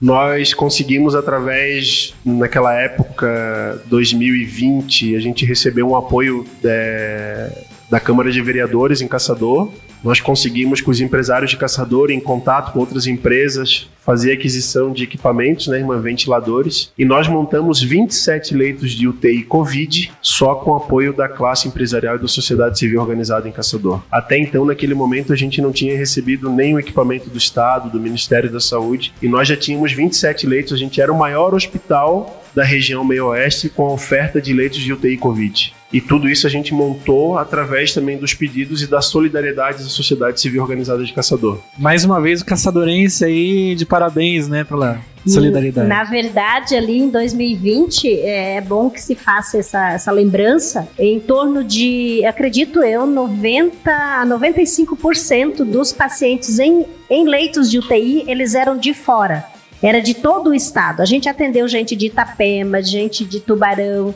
principalmente da região do litoral. Muito, muitos pacientes ficaram ali, os familiares ficaram no, por aí nos hotéis porque nós não tínhamos pacientes de caçador quase internados por Covid. Vocês lembram bem desse cenário, né? Era um cenário completamente diferente em 2020. 2021, começando ali no final de dezembro de 2020 e que começou, né, viral. O vento virou para o nosso lado e daí sim, hoje, agora não, já melhorou. Mas nesses meses ali de abril, março, abril, maio, junho e julho ainda deste ano, 90% dos pacientes, eles eram de caçador e 100% aqui da nossa micro-região. A gente não conseguiu receber praticamente ninguém de fora da região nossa, porque nossos leitos foram ocupados tudo por pelos nossos munícipes de Caçador e a micro-região. Quando a gente fala de micros, município bem próximo da gente. Então, este foi o, né, o cenário. E nós fomos e continuamos sendo entre Concórdia, Joaçaba, Curitibanos, Videira e nós, que é os cinco é, hospitais da nossa macro-região, nós somos o hospital que mais disponibilizou leitos de UTI Covid. 27 leitos. Hoje nós estamos com 22. Isso, hoje a gente está com 22 leitos de UTI Covid e 10 leitos de UTI geral. Até para fazer um, um parênteses ali do que a irmã colocou, lá atrás, na pandemia, quando nós montamos os leitos, é aquilo que a gente fala, né, da, da solidariedade do povo de caçador, né? A gente viu que começou a receber muito paciente de fora, então tinha uma discussão, porque até então a gente montou a estrutura hospitalar achando que atenderia toda a população, que caçador ia explodir, mas não. O movimento era contrário, né? As pessoas, ele começou pelo litoral para depois ele se interiorizar, o vírus lá, a pandemia. Então o reflexo da pandemia para a gente atender as pessoas daqui, a gente começou a ter um nível de infecção maior, o contágio maior lá a partir de outubro, né, irmã? Final de setembro, outubro, novembro, dezembro. Aí a gente já começou a atender a população daqui. Mas de abril até esse período de novembro, a gente teve um, uma ajuda grande de vários empresários de caçador. Depois a gente teve a virada do ano que a gente achou que ia diminuir um pouco. A gente teve ali em dezembro uma queda nos números de casos. E aí, como a irmã falou, janeiro em diante, é, a gente começou com sinal de alerta, começou a estrutura aumentar. A gente chegou a ter dias, tá com 80 pessoas internadas dentro do hospital Covid. O hospital mais cedo tem 145 leitos. Chegou um momento que, mesmo com esses leitos a mais que vocês conseguiram, chegou no 100% de lotação ali? A gente chegou a ter dias hum, que a gente tava, teve dias que a gente chegou a ter 120, 125% da ocupação do hospital. Então a gente tinha 27 leitos de UTI Covid e a gente chegou a ter oito pacientes entubados na emergência Covid, fora os 27. Esperando transferência, vocês acompanharam o estado, mandou paciente para o Espírito Santo. A gente tinha uma fila pública, a gente chegou a ter 500 pessoas esperando o leito de UTI em Santa Catarina. Mas uma coisa que, que, que a gente, como a irmã fala, né, a gente deu o nosso melhor e fez o melhor foi saber que nenhuma pessoa foi a óbito no Hospital Mais C por não ter uma estrutura para dar o suporte de atendimento, de ter um ventilador, de ter uma estrutura. A gente conseguiu dar suporte e atender todos os pacientes que foram para nossa estrutura hospitalar. Né? Então isso foi para a gente foi um sacrifício gigante, né? A gente fala brincando que tinha empresário que todo dia já não aguentava mais escutar eu e a irmã batendo na porta, porque a gente viveu isso 24 horas por dia e além desse agravante, a gente chegou em janeiro com uma situação grave que todos acompanharam a nível nacional na mídia, a falta dos insumos, né? O famoso kit intubação que são aquelas medicações que tu precisa ter para manter o paciente sedado, entubado. Então a gente chegou a ter reuniões no estado, chegou a ter dias de pedir para empresário ajudar a gente para importar a medicação, vamos comprar no Uruguai tem, na China tem, conhece alguém na China, é, de realmente numa situação a gente não usa muito essa palavra, mas eu e a irmã a gente fala brincando eternamente. A gente teve alguns dias ali de, principalmente em fevereiro, que foi aquela situação realmente de desespero, assim, né? O que, que vai fazer? Não para de chegar gente, a gente não tem mais medicamento, e aí a gente começou, vocês ouviram isso na mídia também, a se definir os critérios de intubação. Então eu poderia receber um paciente de 60 anos de idade, um paciente de 25, aí eu ia ter que escolher, né? Então, assim, isso que decisão, né? Conversou muito isso, né? Infelizmente, isso nós vivemos. Isso sim a gente teve que, que, enfrentar, né? Nossos médicos junto com a gente e, e, muitas vezes eles pediam o nosso suporte, mesmo que a gente não é o técnico da área, mas eles pediam suporte moral para dar conta daquilo, né? Então lá tinha um jovem de 30 anos e tinha um senhor de 60 que é um jovem também e ele tem que primeiro escolher, né? Ou depende de outra situação e escolher primeiro entubar, mas a gente conseguiu, nós nos viramos nos 30, como diz, né? O ditado, mas a gente conseguia é, é, usar outros, outros equipamentos, a nossa equipe de fisioterapia, né? Se, se reinventava com, com aparelhos, tem um, um dos aparelhos que é que a gente usa na maternidade, lá no na neonatal, com o nascimento das crianças, eles conseguiram adaptar e fazer o tal do alto fluxo. A gente conseguia evitar até a intubação usando eles, esses aparelhos, depois conseguimos, né, com doação. É bom, é bom destacar que tanto a comunidade de caçador como também outros municípios da nossa região foram e são muito solidários conosco. Foram pessoas assim, olha, é, não dá para citar nome de ninguém aqui. Muitas pessoas doaram. Tem pessoas que doaram 100 reais, mas tem gente que doou um milhão, como o Sérgio falou, e, e equipamentos, materiais. Começou assim um movimento. O que, que a gente pode fazer para ajudar o hospital? E sim, foi um, um, momento assim de muito cuidado. Aquilo que eu falo, que o hospital é um, um bebê recém-nascido que não pode, né, não dá para cochilar. É, esse período, a, a comunidade toda, né? Ontem, inclusive, recebemos uma doação de uma pessoa que está lá em Londrina, Paraná. Ele foi atendido por nós aqui, né, de Joaçaba, né, ele, na época ele estava morando ali o ano passado, e ele falou assim, irmã, eu preciso, é coisa pouco, mas eu preciso fazer um depósito em agradecimento tudo que vocês fizeram por mim, porque eu fiquei no Hospital Mais Sé e sou muito agradecido. Estou aqui em Londrina graças ao trabalho que vocês fizeram, né, na minha recuperação, que eu fiquei no leito de UTI. Então, isso para nós é muito bom, né? Eu acho assim, não é pelo dinheiro em si que ele depositou, mas pelo gesto, né? Um reconhecimento. Pelo reconhecimento né? por esse, né? Porque assim, ó, é, o nosso trabalho ele tem que assim, até a nossa, a nossa visão é o atendimento perfeito com sustentabilidade.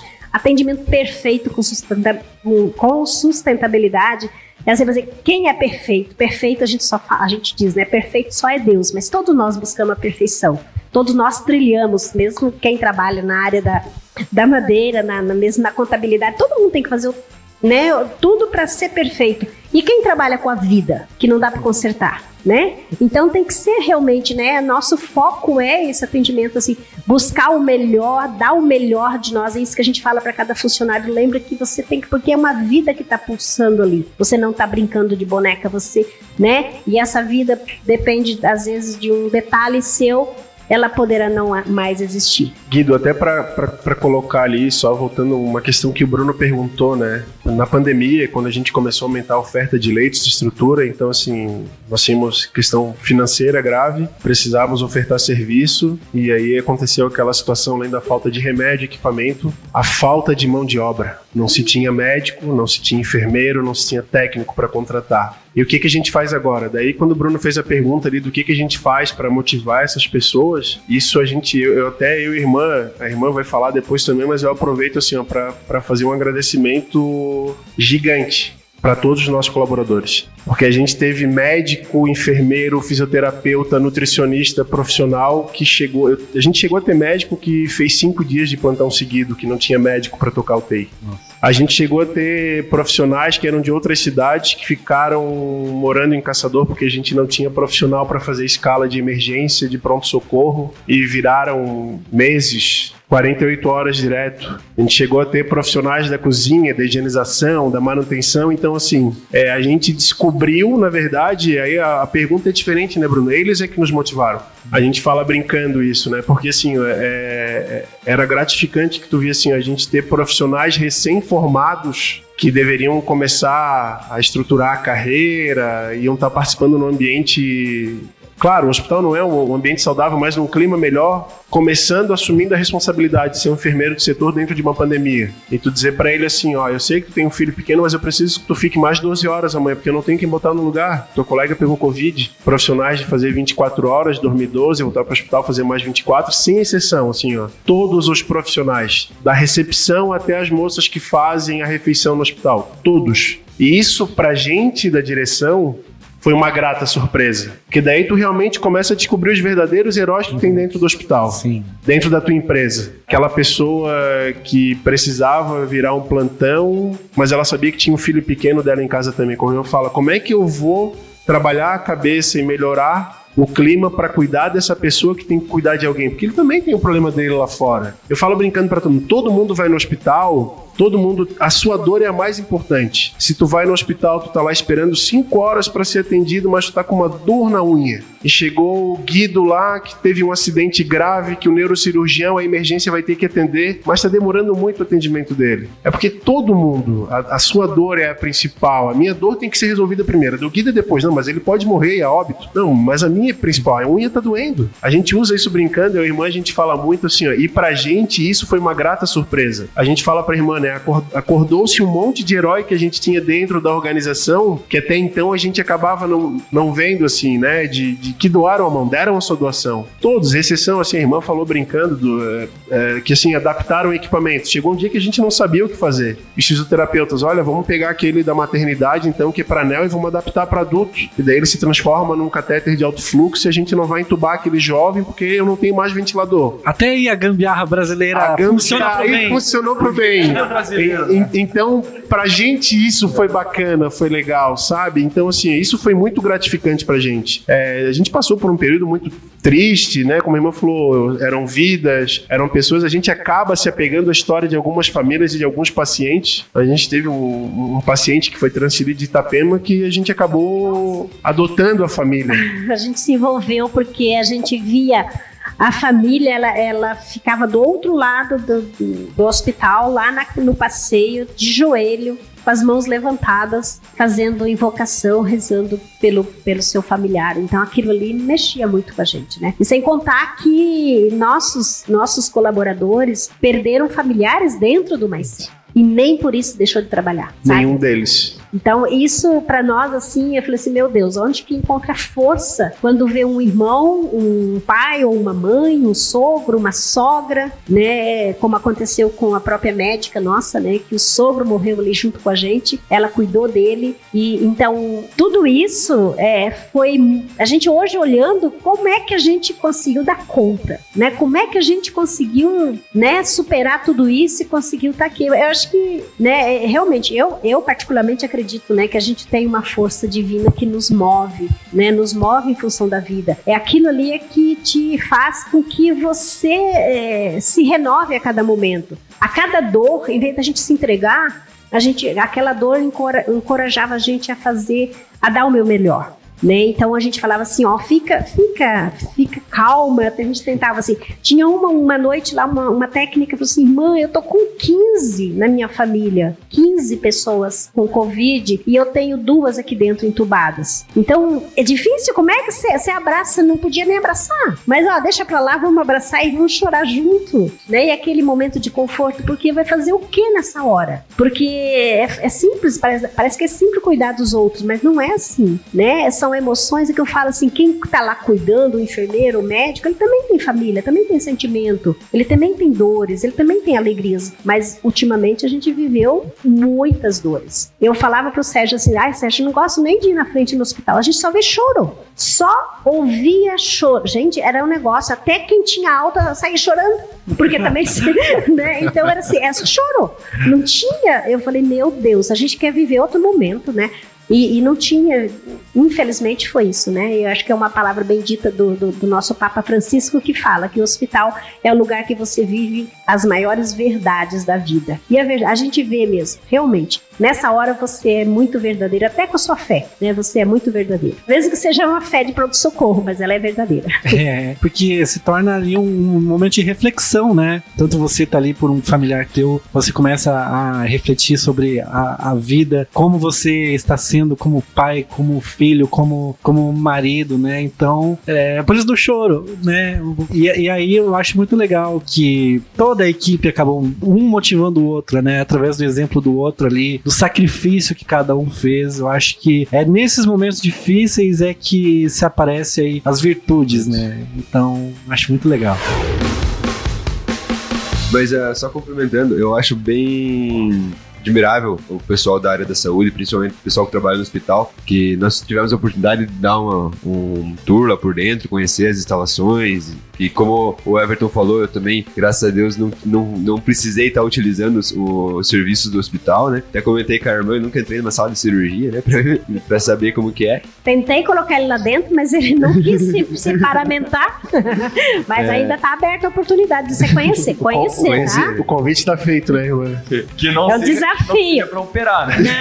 Não, não, daí ele não vai conhecer. É, daí Não. eu vou- chego lá apagado. né? Não, merece. pode deixar. Mas eu já fui pra sala de cirurgia lá, rapaz do céu. Você olha aquilo, às vezes tem umas pessoas abertas lá de um jeito que vai dar uma Então, tontura. exatamente por é isso que ruim. eu acho admirável o pessoal da saúde, cara. Porque eu falei pro, pro Bruno, eu não, não, não conseguiria ficar trabalhando dentro de um hospital por- pelas imagens que você vê, né? É, é, são pessoas, você vê pessoas abertas, pessoas feridas, Como é que pessoas... você vira a chave, né? Você sai do hospital, agora eu vou pra casa e vou jantar com a minha Vai família. dormir, cara.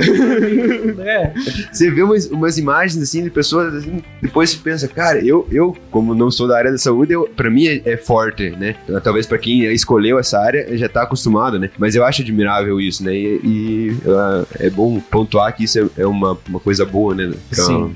do pessoal e parabenizar eles, né? Até tem noções que o Guido falou ali é, de virar a chave. Pra gente, a gente conversa muito isso, porque nós somos da área da saúde, mas a gente está na gestão, né? A gente está lá na ponta, mas a gente acaba se envolvendo em tudo, na verdade. E a gente tem uma postura um, um pouco diferente. Então, assim, tu não vira a chave, tu vive isso 24 horas por dia, né? Não, não tem como tu não virar. E a gente, por mais que, que fale assim, né? Não, a gente não pode se envolver com a família, a gente não pode pegar a dor do paciente, a gente não pode fazer aquilo, mas a gente acaba se envolvendo, né? Então eu falo brincando assim, né? nós da direção, quem está na gestão hospitalar, eu sempre falo para todo mundo tem que entender que a gestão hospitalar, o nosso papel é ser facilitador e como a irmã falou, e trazer conforto. A gente faz a gestão no dia a dia, né? O Taylor, o Bruno, eles puderam vivenciar o que a gente está fazendo no hospital, então, né? A gente está fazendo um trabalho de, de gestão bacana de ponta, trazendo ferramentas que são usadas em, em grandes hospitais, implantando é, todos os sistemas de ponta na saúde e tecnologia. é, mas o hospital é isso ainda, é a relação interpessoal, é humano e não tem como tu virar essa chave. Eu falo para todo mundo assim, quem vai para área hospitalar e ama o que faz, vive isso 24 horas por dia. O cara sabe que o telefone vai tocar 24 horas, nem que seja para dar uma palavra de conforto. Muitas vezes a irmã Elizabeth e o Sérgio não são médicos, mas o papel do médico é dizer não, ó, fica calmo, fica tranquilo, pro familiar. A gente vai lá ver o que está acontecendo. Não, tem muita gente, espera um pouquinho. Tu acaba sendo, a gente fala muito brincando, né? O office boy do mais ser. Que tu fica andando, rodando dentro do hospital, mas, mas é verdade, porque assim, ó, ninguém, ninguém quer ir pro hospital. É o último lugar que tu ir pra tua vida é o hospital. E quando tu vai lá, a gente sempre fala isso, isso é uma fala da irmã. A primeira palavra que tu recebe, se ela for de conforto, daqui pra frente muda todo o atendimento. Então a busca é essa. Daí qual é a grande dificuldade? Qual é a nossa batalha diária? É como a irmã falou, aquelas pessoas que estão lá na ponta para muitas vezes se dar a palavra de conforto, elas também estão com a vida dela pessoal, estão com a vida dela de saúde, também estão desabando. Ela tá lá na ponta para cuidar de alguém, mas ela tá com dois familiares entubados. Ela tá lá na ponta para cuidar de alguém e o pai tá entubado na emergência esperando transferência. Então assim, é, é- é- esse esse papel, é essa questão de, de, de tu conseguir conciliar isso, que é o nosso grande desafio, né, irmã? A gente fala, porque o desafio da gestão, do, do, do pedir o dinheiro, do pedir a doação, de fazer a gestão, isso é fácil. Isso é a coisa mais fácil que tem para fazer, né? A gente fala fácil, claro, tem todas as dificuldades, mas assim, por quê? Porque tem pessoas boas, solidárias, querendo que a coisa aconteça. Agora, o difícil é tu conseguir estar lá no momento para dar aquela palavra pro teu funcionário que precisa, para um amigo, para um conhecido, porque todo dia tu recebe alguém conhecido lá no hospital, todo dia tem alguém lá desesperado pedindo uma vaga de UTI e alguma coisa assim, ó. E, e por mais que não seja conhecido, né, irmã, a gente vai falar com o familiar, cinco minutos ele já é o melhor amigo nosso. E é até interessante porque nesse Covid nós tínhamos, né? E temos ainda, ainda, ainda tem uns pendurico ainda, né? É, o Sérgio falou assim: a irmã já foi ver a listinha da senhora? Eu falei assim: já, e você já viu sua? Ainda não. Porque são pessoas que ligam pra gente, né? Os pessoas conhecidas, e aí a gente escreve no bilhetinho pra gente poder ir lá ver e dar um retorno, né? Que eles não ficam satisfeitos com o boletim, eles sempre querem saber mais. Principalmente quando é uma pessoa conhecida da sociedade, né? Daí né? Ah, mas né, o meu familiar tá na UTI, mas o médico falou, mas vai lá ver mesmo se o que o médico falou é verdade. Que eu tô com medo de ir no hospital, que é Covid, então, mas só me disse se ele tá bem ou não. Mas o que, que o médico te falou? Não, o médico me falou que o meu pai, meu irmão, ele tá entubado, é grave e tal. Ah, mas assim, o médico é a pessoa que sabe mais pra te falar. Não, mas vai lá e olha realmente se é isso e me avisa, por favor. Até nesse, é, nesse jeito. Exatamente, eu acho que esse envolvimento nosso com o conselho ali lá no início, né, e ele veio se estendendo, ele fez com que a nosso jeito de fazer gestão ah, do hospital, ele fosse essa gestão participativa e aberta às pessoas. Nós não temos restrição nenhuma de pessoas chegar e conversar com a gente, que é da direção. Então, tanto o Sérgio como eu, a qualquer hora, ontem mesmo achei tão bonito uma ex-funcionária nossa que o filho sofreu um acidente de moto, tá lá com a gente na UTI, e ela se sentiu confortável de entrar ali na direção e receber o nosso carinho, né? Eu vim aqui só para ver vocês, ela falou, só para ficar um pouquinho perto de vocês. Então, isso, né, isso para nós assim é um, um você um afago, é um, né, um carinho tão bom que faz bem para nossa alma, né? Ela, ela torna a nossa alma leve leve, né? Nós somos da. Nós irmãs, a gente tem o carisma vocacionado para ser presença de Deus no serviço à vida por amor. Do jeito dos anjos. Então a gente busca impregnar no nossos funcionários, nossos colaboradores, essa leveza, de você tentar levar essa leveza, porque já é tão pesado, né? Já é tão difícil quem vê de fora. E, então a gente procura tentar levar essa leveza para que a gente também consiga viver uma vida também, né, né Taylor? Quando você sai do hospital, a gente mesmo tá, tá dentro da gente tudo, todo o hospital, né? Ele não sai de dentro da gente, mas a gente conseguir também viver outras coisas, né? E, e comer uma pizza, né? No, hoje lá na É casa isso- do Sérgio. É isso aí. Diz que tem. Mas, mas eu, eu deixa eu falar só que essa, essa função de vocês que falaram da, da listinha do- dos, dos penduricos, eu acho que isso é muito importante. É, é muito. Eu, eu, como de fora, se eu, se eu tivesse um familiar internado, eu tenho teu telefone, eu, eu ligar pra você. Eu não, ia, eu não ia me conformar com o que o médico vai falar, porque o médico é cheio de protocolo, cheio de coisa que ele vai falar, ele vai falar termos que eu não vou entender. Agora você é um amigo, você é uma pessoa que eu confio. Pra vocês eu, eu, eu faria. Então, infelizmente, essa é mais uma função que vocês vão ter que exercer. E, e o legal é isso, o Everton falou ali, o médico ele vai usar a formalidade, um termo técnico, e muitas vezes o familiar fica assim, ó, ele tá lá, tá estável, tá tomando tal medicação, vamos aguardar mais um dia ou 24 horas até fazer efeito. Ele quer escutar, então, e, e até isso pra mim e pra irmã foi uma experiência no Covid, né, irmã, que a gente ficava mais tempo com os médicos dando boletim, acompanhando e vendo o que estava acontecendo, por quê? É, porque é, tu acaba envolvendo, né? Como a irmã falou, a gente não é o médico que tá lá para tomar decisão, mas muitas vezes o médico fica entre a cruz e a espada. O funcionário tem que tomar uma decisão. Então, assim, a direção tá próxima, é, tá ali, não, vamos fazer porque a gente tá junto. Se errar, a gente vai errar junto, se acertar, a gente vai acertar junto também. E se errar, a responsabilidade é nossa da direção.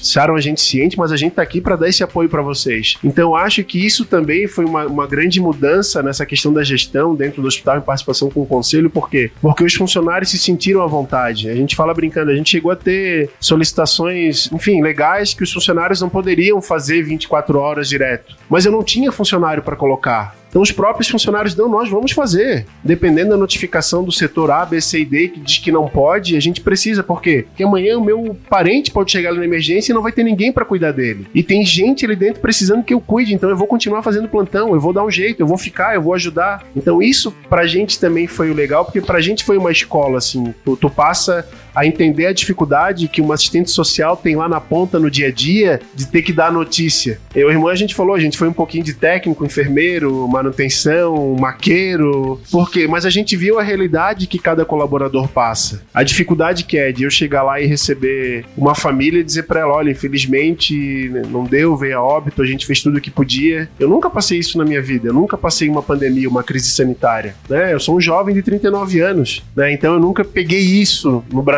né? A gente teve uma crise 100 anos atrás, sanitária grave, mas assim, isso foi uma mudança de olhar, sabe? A gente fala muito assim, é, o Taylor e o Bruno puderam visitar lá, eles foram fazer uma reunião com a gente dentro da direção. A direção é uma sala minúscula, tem cinco pessoas dentro que ficam trabalhando, independente do que se fala lá dentro, que vai se comentar. Ela é participativa. Eles estavam falando, a gente tinha uma secretária dando ideia do que a gente ia falar, conversar, colocar, leva eles para conhecerem o setor de cardiologia, que o Taylor não conhece, nunca foi dentro do hospital. Então, assim, eu acho que bacana é isso, tu envolver todas as pessoas, né? Tu mudar um pouquinho, a gente sempre fala brincando assim, a gente tem que mudar a mentalidade. Mas primeiro a gente lá no topo hierárquico tem que mudar a mentalidade para poder dizer para as pessoas, ó, oh, tem que ser assim. E isso a gente começou e a gente teve que aprender isso da pior maneira possível, numa pandemia, né? A gente aprendeu que não é o dono da verdade, a gente não sabe tudo, a gente tem que escutar o fisioterapeuta, o técnico, o farmacêutico, a moça da higienização. E isso melhorou, assim, porque dentro da pandemia a gente conseguiu identificar uma coisa, assim, que pra gente foi muito importante: a questão da solidariedade e a questão de que a gente tem muito mais pessoas comprometidas do que a gente imaginava. Né, irmã? Isso é uma coisa que a irmã sempre falou Com durante a, a, a, pandemia, assim, é a surpresa grata daquelas técnicas de enfermagem, do, das enfermeiras, dos fisioterapeutas, médicos. É, atualmente vocês são quantos funcionários, quantos colaboradores no Hospital UIC? São 512, mas a gente agora, claro, com não, não é devido a essa estrutura temporária que a gente teve que montar, né? Mas a estrutura antes da pandemia era um. Hoje nós estamos, hoje estamos voltando, né? Para a estrutura normal. Voltar, tá com 435. Isso funcionários. Na pandemia chegou a 512. Tá entre as funcionários, sem contar né? os médicos, né? Porque só nós, funcionários. Só funcionário, porque o médico ele é, ele é terceiros. É, eu perguntei aquele dia lá pra irmã, porque você uhum. olha lá dentro, é muita gente, cara. Toda hora passando e é pessoal que trabalha lá, cara. É uhum. Como, como o Everton uhum. falou, uma das maiores empresas. empresas cara, é. quase 500 é. funcionários, velho. É, é, muita gente, né? É como a gente é trabalha muitas 24 famílias, né? horas, né? né? É, hoje a gente e... tem um serviço de lavanderia que é o maior da região, funciona 24 horas por dia. A gente tem, eu acho que o, a, a nossa nutrição, a nossa parte de cozinha, eu acho que é que fornece mais alimentações por mês em Caçador. Hum. Se tu pegar em números, né, absolutos, tu vai ver que a estrutura é muito grande, na verdade, né? E assim, a gente tem uma estrutura com 500, 430 colaboradores hoje, voltando ao normal, é que é uma estrutura muito grande e multidisciplinar, né? Tu tem profissionais de várias áreas tem assistente social, tu tem psicólogo, tu tem fisioterapeuta, enfermeiro, técnico, tu tem o médico, aí tu tem o médico clínico, segurança do trabalho, engenheiro do trabalho, manutenção, então tu tem higienização, engenheiro civil, engenheiro elétrico, é, então, assim, é uma estrutura muito grande, né? E sem contar essa estrutura, tu vai para uma estrutura de médico. Hoje a gente está dentro do mais seu, o corpo clínico, é, no total de médicos que sejam, que estão aptos para trabalhar no mais e que fazem algum atendimento esporádico, os médicos mais antigos. A gente tem 92, 93 médicos cadastrados hoje. Com essa vinda dos novos médicos que a gente também trouxe para a cidade, que estão morando aqui nos últimos três anos, aproximadamente 26 médicos já estão morando em Caçador de diversas especialidades, né? Neurocirurgião, cirurgião cardíaco, é, cardiologista clínico hemodinamicista, que é o cardiologista intervencionista, é, médico intensivista, obstetra, pediatra. Então tem toda uma estrutura grande que daí ela acaba, na verdade, é, movimentando toda a economia local. Então quando a gente fala de um contexto assim que a gente está transformando o caçador num polo de saúde e num polo de educação, isso vai mudar toda a conjuntura social e econômica da região também. Né? Isso é muito importante, é salutar isso, a gente tem que trabalhar para isso. Né? Eu sempre falo para todo mundo. Quanto quanto mais gente vir de fora se estabelecer, for empreender, for gerar emprego, for trabalhar em qualquer empresa, é saudável, é bom, é bacana. O movimento é o contrário. Os médicos não estão querendo mais ficar no litoral e na capital e estão enxergando o interior com os outros olhos. Por quê? Porque aqui em Caçador o, empresa o empresarial, o lado empresarial está ajudando, o hospital está colocando equipamentos de ponta, está passando por reformas, tem uma faculdade com curso de medicina. Então isso tudo é importante tem aquela de cidade interior, né? Um pouco mais de segurança, um pouco mais. Ah, qualidade, de, qualidade vida. de, vida. Isso tudo importa muito hoje para um profissional desse que é um profissional de valor agregado alto, médico, né? Seja ele um especialista ou não. Ele já começa num patamar elevado de remuneração, tudo isso. Ô, Sérgio, aproveitando, qual que é a visão de vocês daqui a uns cinco anos? Quais são as necessidades principais de melhorias que a, hoje o Hospital Mais se passa? Já vem né, tendo uma melhora, tudo certo.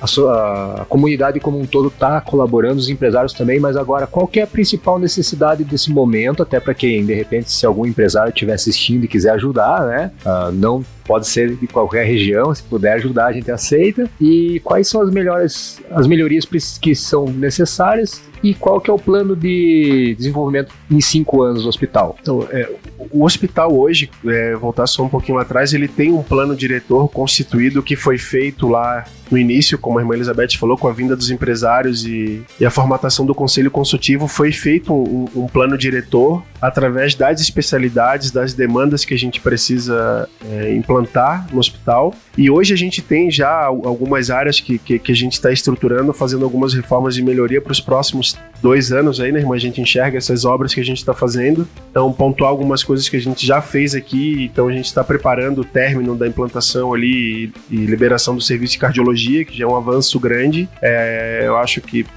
as pessoas que estão indo no hospital hoje, a gente teve uma, uma melhoria na parte externa, na humanização, na parte ali para as pessoas que vão até o hospital para ter um espaço para estarem ali. Nós entregamos é, toda a parte de recepção nova com o laboratório. Oh, a recepção é incrível, né? Recepção né? nova, laboratório também uma doação de uma empresa é, de caçador e, e para a gente é muito importante. Estamos fazendo um investimento agora que eu e a irmã, a gente é, é, era defensor disso, queria há muito tempo é, uma estrutura independente que a gente fala, né? Para o serviço de pediatria. Então tá no forno aí, a gente também recebeu uma doação da empresa, já está em construção para a gente viabilizar o serviço de pediatria 24 horas, então com recepção, espera, atendimento, né, para as crianças. Isso em parceria com a nossa administração municipal, né? Acho Isso. é importante envolver e a gente está bem envolvido para que esse serviço, né, eu acho que é o desejo de muita gente que está ouvindo a gente que isso aqui escapa da região, né?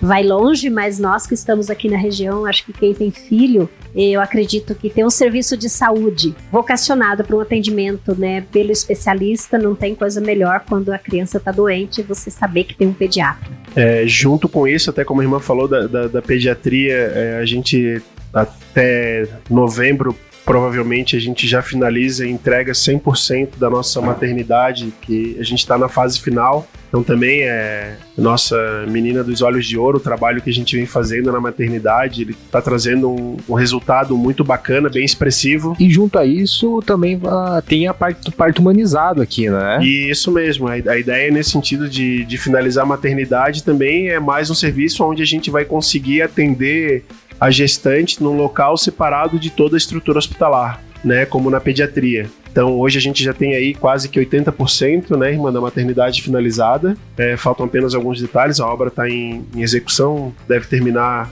final de setembro e a gente liberar em outubro, né, para colocar esse serviço à disposição. E a gente também tem uma obra que está em andamento junto com a maternidade, que a gente é, é uma obra vinculada ao Ministério da Saúde, que a gente está fazendo toda a melhoria então dos quartos de toda a ala do SUS. Então, é, toda a estrutura quem de vocês tiver interesse puder ir lá conhecer a maternidade, os que já conheceram, né, viram como é que tá a estrutura, que é bem bacana, a gente também vai reformar todos os leitos do SUS, então a gente vai ter uma estrutura hospitalar com disponibilidade de ar-condicionado em todos os quartos. Os quartos que são hoje com três camas passarão a ter só apenas duas. Todos os banheiros com acessibilidade. Então, assim, é um investimento que a gente vem fazendo e depois a gente vai para a reforma do novo centro cirúrgico e a gente reforma os 10 leitos de UTI é, a gente fala os leitos de UTI antigo ainda, que não passaram por reforma, né? O Bruno foi nosso usuário lá da UTI, então ele pode dizer que já melhorou bastante a estrutura, né? Foi nosso hóspede. O hotel cinco estrelas, é, ficou, ficou, ficou com a gente lá, eu falo brincando, mas quer saber da UTI? Quando eu falo alguém, ó, né, ah, eu sou amigo, estão perdendo pro Bruno, o Bruno vai te falar, porque ele ficou na UTI lá e vai falar se é bom ou não é. Mas brincando, então, assim, Alexandre, essas,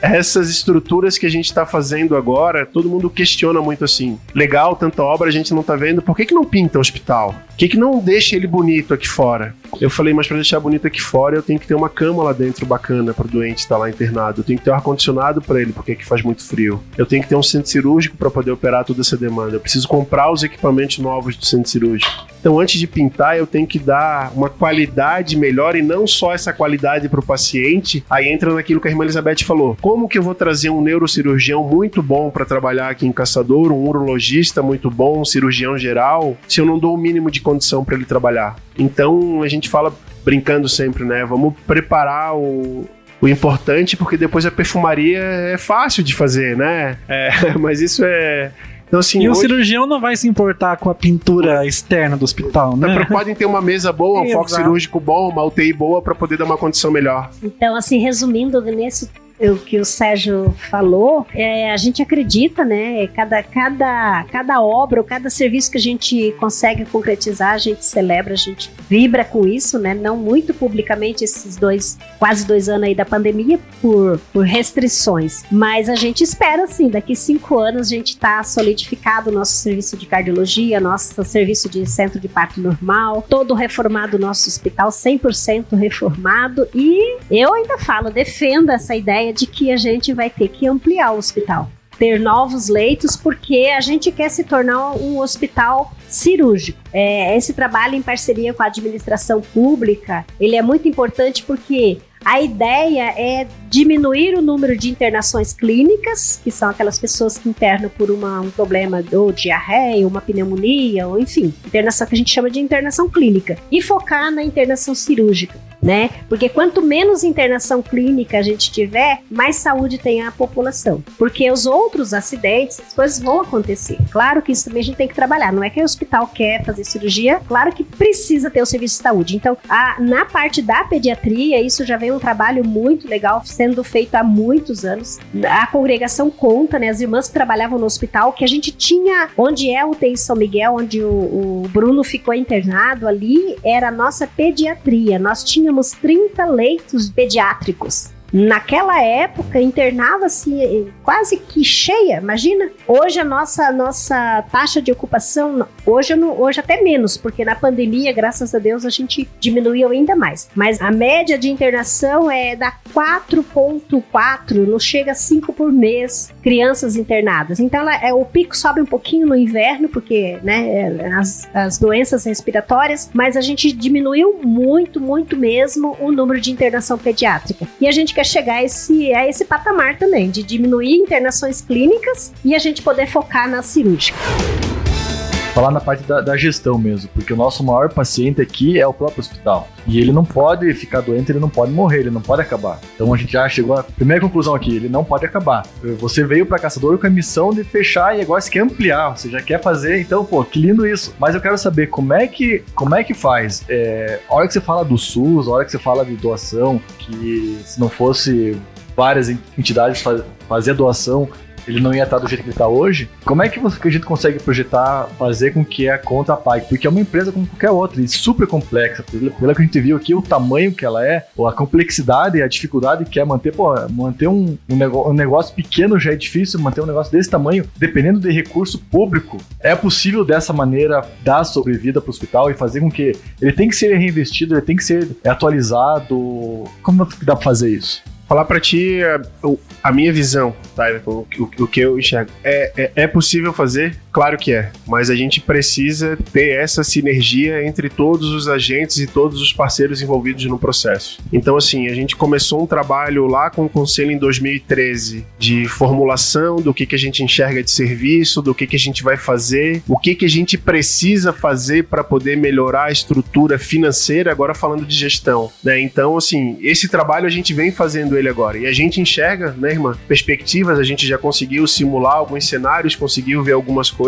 Só que por outro lado, como é que eu vou te falar assim? Eu tenho um contrato que diz que eu tenho que atender 60% pelo SUS. Sim. Se eu atender 90, eu tenho um déficit. Então a gente tem que entender o seguinte, eu sempre falo brincando para todo mundo assim, ó. A saúde é como a irmã falou, o hospital ele é uma criança recém-nascida. A saúde, enquanto a gente não tiver uma mudança no modelo de financiamento do Sistema Único de Saúde, a gente cada vez mais vai precisar do envolvimento da sociedade civil organizada. É, é, é inadmissível a gente rodar um sistema com uma consulta a 10 reais. Mas por outro lado, a gente vê um, um, um desgaste muito grande e um desperdício de recursos em outras situações. Eu, como é que eu posso explicar? Vou te dar um exemplo. Sem citar nomes, tá? Não, não vou falar assim. O município B que tem 3 mil habitantes. Aquele município não tem hospital, mas ele tem um posto de saúde. Mas ele vai pro deputado dele, pro senador dele e pede um recurso para colocar um, uma tomografia. Só que para te fazer colocar uma tomografia, tu precisa do recurso para manter a tomografia. Então essa ideia do desenho, da modelagem de saúde, ela precisa ser mudada lá em cima no primeiro ente. no federal, na União. O nosso estado vem trabalhando uma modelagem nova, e a irmã vai colocar um pouquinho para vocês, de financiamento do serviço de saúde, mas a gente não depende só do estado. Nós estamos desenvolvendo uma parceria com o Serviço Público de Saúde, o Agente Público de Saúde Municipal, que a prefeitura também para entender que ele tem uma parcela de responsabilidade. E ele já entendeu isso. E ele está buscando parcerias. Então, o que, que eu falo para todo mundo? A gente está num processo agora de investimento. É, é, é como eu te falar na tua empresa. Tu vai fazer um investimento numa máquina, numa planta nova, tu tem um estudo financeiro, né? Tu faz um estudo de modelagem financeira para dizer, olha, eu vou investir no primeiro ano, tal, eu vou ter o meu, meu ponto de equilíbrio, o meu payback é lá no terceiro, quarto, quinto ano, mas eu estou fazendo isso para ter uma TIR lá, uma taxa de retorno de tantos por cento. No hospital também não é diferente. A gente está preparando essa modelagem, a gente trocou uma ideia com o Bruno, com o Taylor, apresentou o que a gente está fazendo, mas eu estou agora num momento de investimento. Ah, com certeza, isso aí E, é, são, é investi- e são investimentos altíssimos. Sim. En- Então, por isso que eu digo, mas não é só investimento, porque além de investir, eu tenho que me preparar para o financiamento lá desse investimento que eu estou fazendo. Aí eu preciso habilitar um serviço, como a irmã falou, é meu centro de parto normal, eu preciso habilitar a cardiologia, eu preciso trazer todas as prefeituras que usam o serviço do Mais C para sentar com a gente e dizer: olha, caçador está dando serviço, mas a saúde a própria Constituição fala, ela é tripartite. Tripartite são todos os agentes envolvidos, todos os agentes: União, Estado e município. Eu não pode depender só do dinheiro de Brasília, não posso depender só do dinheiro do governo do estado, não posso depender só do dinheiro da prefeitura. Eu preciso ter esses três envolvidos. Então, assim, eu vejo, eu vejo que é muito viável, mas é uma construção de médio e longo prazo, porque saúde no Brasil, a coisa pública, ela é muito morosa. Para vocês entenderem, a obra que a gente está fazendo agora, o investimento lá desse convênio da maternidade, centro cirúrgico, UTI, foi um convênio que foi viabilizado em 2014, gente. Nós estamos em 2021, o convênio foi assinado em 2020, só que o recurso saiu em 2014. Para te ver a morosidade de colocar de pé um projeto desse. Então, assim, eu acredito que é muito viável, é vantajoso. Só que, claro, tu precisa agregar novos serviços, tu precisa agregar novas tecnologias, tu precisa envolver as- a- o- o- os agentes que são os agentes transformadores que eu falo que a sociedade civil organizada, ela tem que participar do processo como um todo, né? Então a gente já tem algumas coisas no forno, né, irmã? Conversando aí, a gente não, não, não pode é, colocar para vocês ainda, mas vai ser discutido na próxima semana com o conselho, então, de algumas possibilidades de financiamento. Então a gente está trabalhando isso junto com o conselho, em parceria a SIC participando, então todos os membros do conselho né, que estão participando. Então a ideia é que a gente apresente por quê? Para a gente buscar o recurso novo, o dinheiro novo. Porque no SUS, o serviço público, o cobertor ele é muito curto. Né? E como a gente acaba não sendo muitas vezes um- uma cidade, vou dar um exemplo, a gente não é Joinville, a gente não é a capital do estado Florianópolis, então a gente acaba não tendo muitas vezes uma representatividade institucional para conseguir um volume de recurso tão grande como esses outros municípios conseguem, né? E aí a gente está buscando essas, buscando essas novas alternativas. Mas assim, o que que a gente acredita, né? Vamos dizer assim, por que, que a gente está cheio de esperança? Porque também, como o Sérgio citou ali, nós, nós, nosso estado de Santa Catarina, pela primeira vez, pelo menos depois que eu estou aqui, há oito anos que eu estou aqui, ele tem uma política de saúde. Ele criou uma política e nessa política tem uma matriz. E nessa matriz ele desenhou os hospitais. Nós, por exemplo, fomos desenhados no porte 4 né, que a gente tem a possibilidade de receber X valor, chegar até tal valor. E a gente está buscando essas melhorias para que a gente consiga este, né, alcançar esse porte ou superar esse porte, passar para o próximo porte, que é o, é o máximo que chega ao porte 5, e com isso receber esse financiamento, esse cofinanciamento da saúde. Isso. E também, e colocando na cabeça né, da, da- da- dos entes aqui do município que ele precisa participar. E uma parcela, esse, a gente chegar a 60% da, de atendimento pelo SUS, se a gente conseguir chegar, beleza, mas enquanto a gente não chegar, a gente tem esse vazio ali que precisa ser preenchido com o recurso do município, dos municípios que usam bastante o hospital, né? Da micro-região que usa, é, que não tem um, pronto atendimento e vem tudo para nós. Então é isso que a gente a gente está acreditando, trabalhando em cima disso, né? Para que busque esse serviço qualificado, diminui a internação clínica que a gente falou, porque a internação mais cara num hospital é a internação clínica. É a internação que mais custa para gente, porque o paciente fica lá muito tempo. E esse paciente fica, né, gastando, e se ele vai para o leito de UTI, então nem se fala. Né, pode. Nós tivemos um paciente, pra vocês terem uma ideia, nós tivemos um paciente que ficou um ano e nove meses, Um ano e nove meses. um ano e nove meses internado e nem era nosso, da região, né? Era de outra região que estava aqui, passando por aqui, e enfim, ficou com a gente aí um ano e nove. Pe- Pensa o custo desse paciente. É, é isso que a gente tá apostando, sabe? Não que não vai ter, claro que tem. Mas a gente aposta nesse cenário. Mas vai ter um. Sempre vai precisar de um, de um suporte, porque é um hospital que ele não é público, mas ele atende o público. Muito bem, então, ó, sabemos que o hospital tem muitos planos agora para o futuro, então se você, nosso querido ouvinte, vier a precisar, esperamos que não, mas caso venha a precisar de um hospital, você estará em ótimas e capazes mãos com a equipe aí da irmã Elizabeth e do Sérgio. Momento na boca do lobo. E agora chegou aquele momento, né, Taylor? Agora chegou o momento da pergunta na boca do lobo, né? Nós entrevistamos empresários, empreendedores e todo empreendimento tem um, umas dificuldades, né? De gestão, de coisas que aconteceram que você tem que pensar diferente e foi um momento difícil que foi superado e que a gente conta essa história para incentivar, para motivar, né? O pessoal que empreender e gerir, é, fazer a gestão de um negócio não é fácil, como a gente comentou, tem várias coisas atrás e sempre tem problemas. E alguns desses empecilhos eles deixam marcado, né? Então eu pergunto pra vocês, é, a pergunta na boca do lobo. Durante esse período da gestão do Hospital Mais C, qual foi o período assim que mais marcou vocês? Que mais foi um período mais difícil, assim, que marcou a história da, da gestão do Hospital Mais C, do período que vocês pegaram em 2013, né? Até atualmente, assim, que vocês passaram. Já vimos que teve pandemia, que teve apagão, que teve várias coisas. Qual desses que marcou, assim, realmente? É difícil falar, eu fiquei aqui pensando quando você falou, eu já vi um monte de boca de lobo aqui. Porque quem trabalha no hospital, gente, e trabalha pelo SUS, eu acho que todo dia tem uma situação assim bem, bem difícil de lidar. É, mas o apagão de 95 horas, vocês não têm ideia o que foi para nós que estamos, estávamos com o hospital com a taxa de ocupação quase 100%. De Covid estava 120%. Então, assim, foi um momento crucial, um momento de muito sofrimento, muito mesmo, que a gente.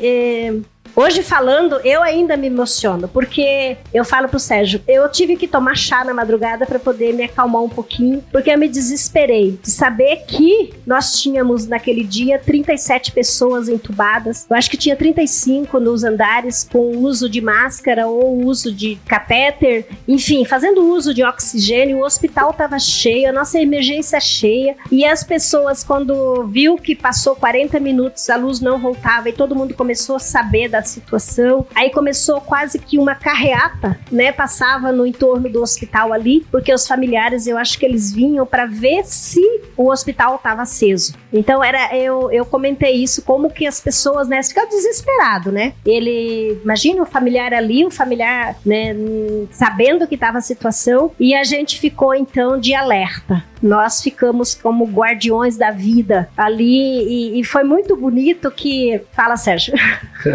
Não, como a irmã tá, tá colocando, então, nesse momento do apagão que a gente passou toda essa dificuldade, é, a- até foi. Tem, tem uma passagem en- engraçada, assim, mas é, que no momento que acabou a luz, é, eu, eu moro perto do, do hospital, então eu, em 40 minutos não voltou, eu já corri pra frente do hospital pra ver. O gerador entrou, o hospital tá aceso, tudo, e, e voltei pra casa, né? Eu voltei pra casa, chovendo, eu falei, preciso conversar com alguém. Recebi uma ligação no WhatsApp da irmã Elizabeth. É, não voltou a luz. Eu, eu tava aí na frente, irmã, acabei de sair daí. Mas o meu celular vai acabar a bateria. Não, então vai pro teu carro, liga o carro, bota o celular pra carregar e vamos. E não fica sem bateria, não deixa acabar. E eu, desesperado, que não sabia o que fazer pra carregar o meu celular. E a irmã Elizabeth me passou: não, liga o teu carro e bota o teu celular pra carregar. E, e, claro, a gente com sistema de gerador no hospital, então o que, que a gente faz? A gente mantém o gerador com suporte de suprimento para ficar quatro horas, né? Sem energia. É, e aí a gente recebeu uma ligação, a irmã recebeu uma ligação de um funcionário da Celeste que, olha, pode arrumar diesel para dois, três dias porque não vai voltar. Eu acho, né, o funcionário. Só que onde é que a gente ia arrumar diesel três horas da manhã chovendo, né?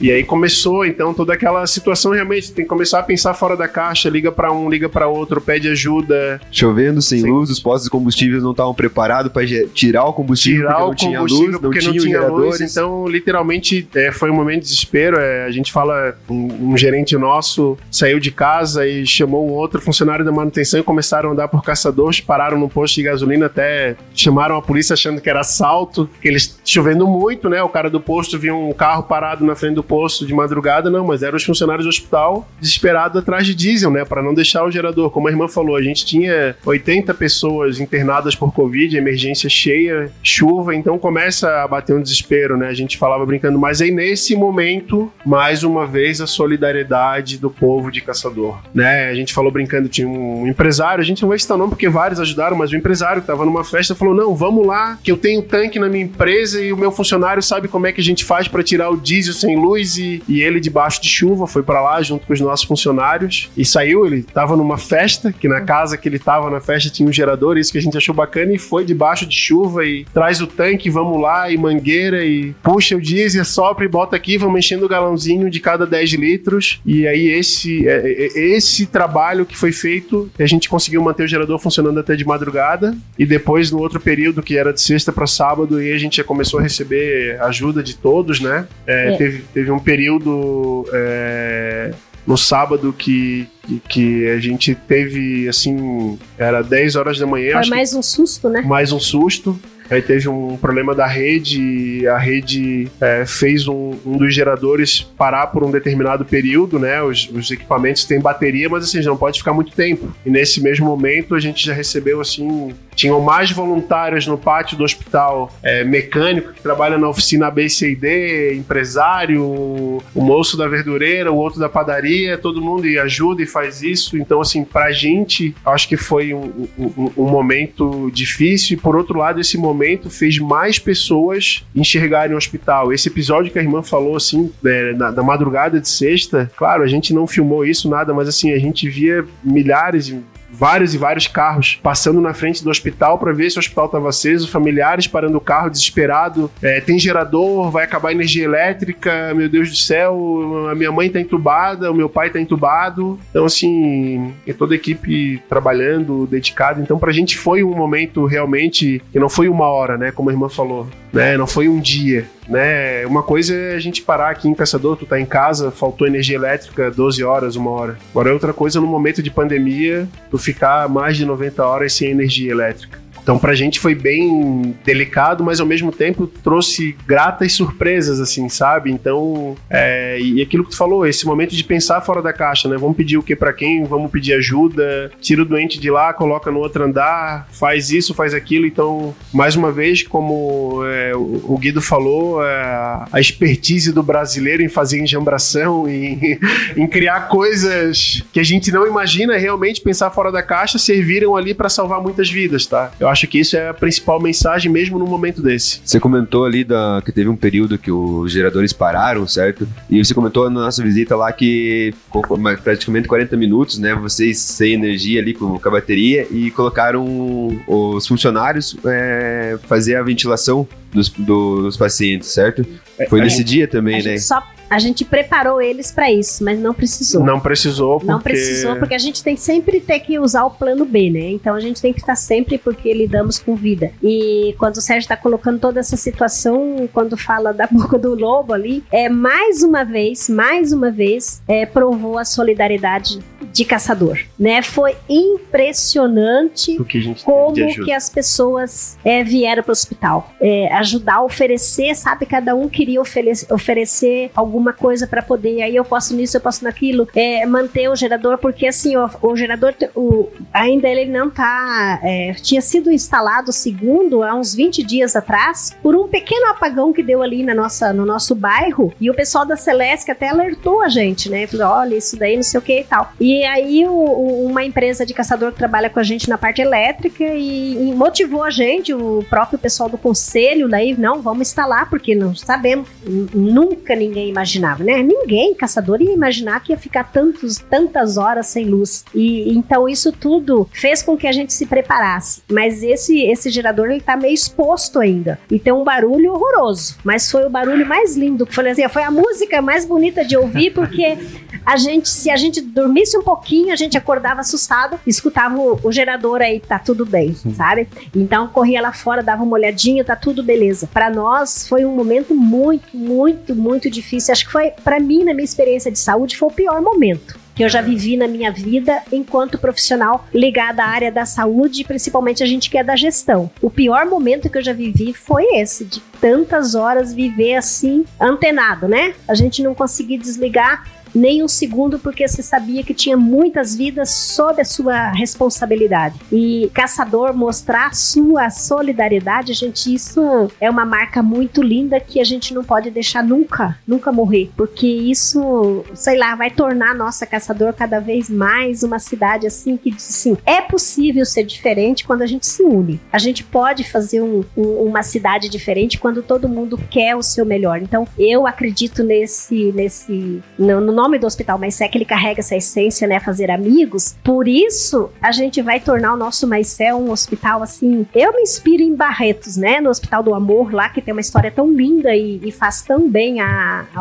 ao povo brasileiro. Por que não nós não sermos um hospital assim bem querido e protegido por toda a nossa comunidade caçadorense, mostrando, né, nós oferecendo o melhor não só para caçador, mas para toda a nossa região, todo o nosso estado. Mas falou bonito. então bonitinha, ela falando assim a nossa comunidade, né, a nossa caçador, né? Vocês que vieram de fora e abraçaram a cidade assim como, né, vocês se sentiram acolhidos pela cidade pelo caçadorense ter essa característica aí hospitaleira. Então, vocês têm todo o nosso respeito, toda a nossa admiração e gratidão por tudo que fazem. Parabéns pelo trabalho. Como a gente falou caçador é solidário, vamos continuar nesse mesmo nível assim. Você é a pessoa que está escutando nós, sentir vontade, como a gente já comentou ali, de doar alguma coisa para o hospital, valores, dinheiro. O que, que vocês veem como necessidade atualmente no hospital? A gente conversou a última vez ali, nós queríamos doar álcool em gel e a gente é, conversou com vocês, o álcool em gel, o hospital ainda tem, tem, tem recursos, né? Então, o que seria interessante? É, valor financeiro ou, tipo, cestas De- básicas? De que forma a população ou, ou quem tá ouvindo pode ajudar o hospital E também? como, fa- como fazer isso, né? Nessa parte de doação, então, assim, a gente começou já durante a, a pandemia. Né, a gente teve a ajuda do nosso amigo Alexandre, criou pra gente lá, um- publicou no nosso Instagram. um- um- quando a gente fez a campanha para fazer o pedido de doação, a gente tem uma conta específica lá com Pix também do hospital. A gente formatou isso é, e, e- e, claro, a pessoa tendo interesse, a gente fala sempre assim: muitas vezes a pessoa ela não quer. ó, Eu quero ajudar o hospital de algum jeito, eu sou um profissional de tal área, eu quero fazer alguma coisa, então a gente sempre fala assim: pode entrar em contato com o hospital, na verdade. E pedir para falar, tem, a gente tem uma ouvidoria lá, um canal também que recebe essas demandas, né? A gente colocou. É, a gente usa muito material, a gente sempre fala assim: doação, o que que é mais prático? Muitas vezes. Alimentação, água, luva, material EPI de proteção. Então, assim, ah, eu quero comprar luva, máscara cirúrgica, jaleco descartável. Então, assim, muitas vezes a gente fala pra pessoa, a pessoa doa, a gente compra, presta contas da nota, ou a pessoa entra em contato com a gente, a gente passa pra ela, olha, tal e tal fornecedor vende esses produtos, como a gente fez agora com, com algumas empresas que pediram e elas conseguiram comprar e conseguiram com um parceiro delas que faziam transporte, vendiam insumo, que caçador acaba atendendo as empresas de caçador, todos esses outros grandes players do mercado de saúde, né? Então aí, a- além do nosso canal no Instagram, que tem lá a questão do Pix para doação de recurso financeiro, a gente tem ouvidoria, tem o telefone do hospital, então todo mundo que tiver, tem interesse, é, pode entrar em contato, que eu falo, eu queria ver, eu tenho interesse em doar para o hospital, que o hospital está precisando agora, porque isso é muito cíclico, na verdade. A gente sempre fala assim, a gente recebeu doação grande de álcool em gel, só que por outro lado a gente usa muito jaleco descartável, EPI, máscara, luva. Por outro lado a gente tem pessoas que só Sérgio, cita só um exemplo de quantas caixas de luva vocês usam por semana, só pra população ter uma ideia. A irmã uma vez citou, né, irmã? É muita luva, né? Essa é a melhor conta que a irmã gosta de falar. Eu até vou pedir pra irmã falar que ela se emociona quando ela fala quantidade de caixa.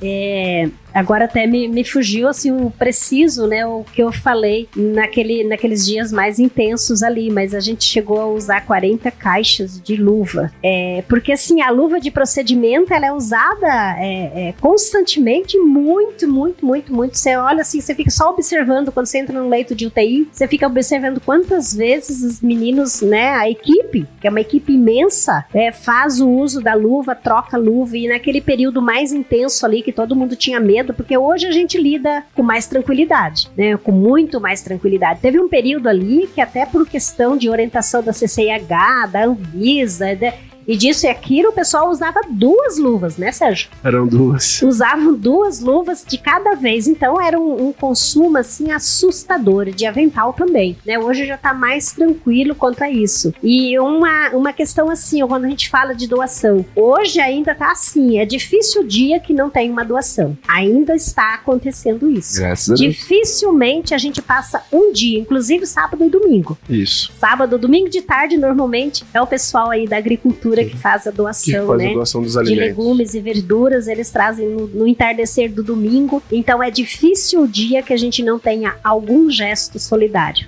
Então isso é muito bonito. E continue assim sempre, né? E assim chegamos ao final do primeiro episódio da terceira temporada do Na Boca do Lobo. Abrimos muito bem, foi um bate-papo muito gostoso. E fique por dentro, né, das próximas edições. A gente vai estar lançando tudo nas nossas redes sociais. Então, segue o nosso perfil lá no Instagram, Alcateia Empreendedora. No Facebook você pode curtir nossa página também, né, Alcateia Empreendedora. Tem o perfil da SIC, que você pode seguir também, SIC Cacador. E lá a gente vai estar postando as próximas ações do núcleo e também as próximas edições do podcast, onde você vai poder deixar a sua sugestão de convidados, deixar suas perguntas, né, e tudo mais, certo? Então é isso aí, gente. Até a próxima edição do Na Boca do Lobo! Na Boca do Lobo. Uma produção do Núcleo de Jovens Empreendedores de Caçador, Santa Catarina.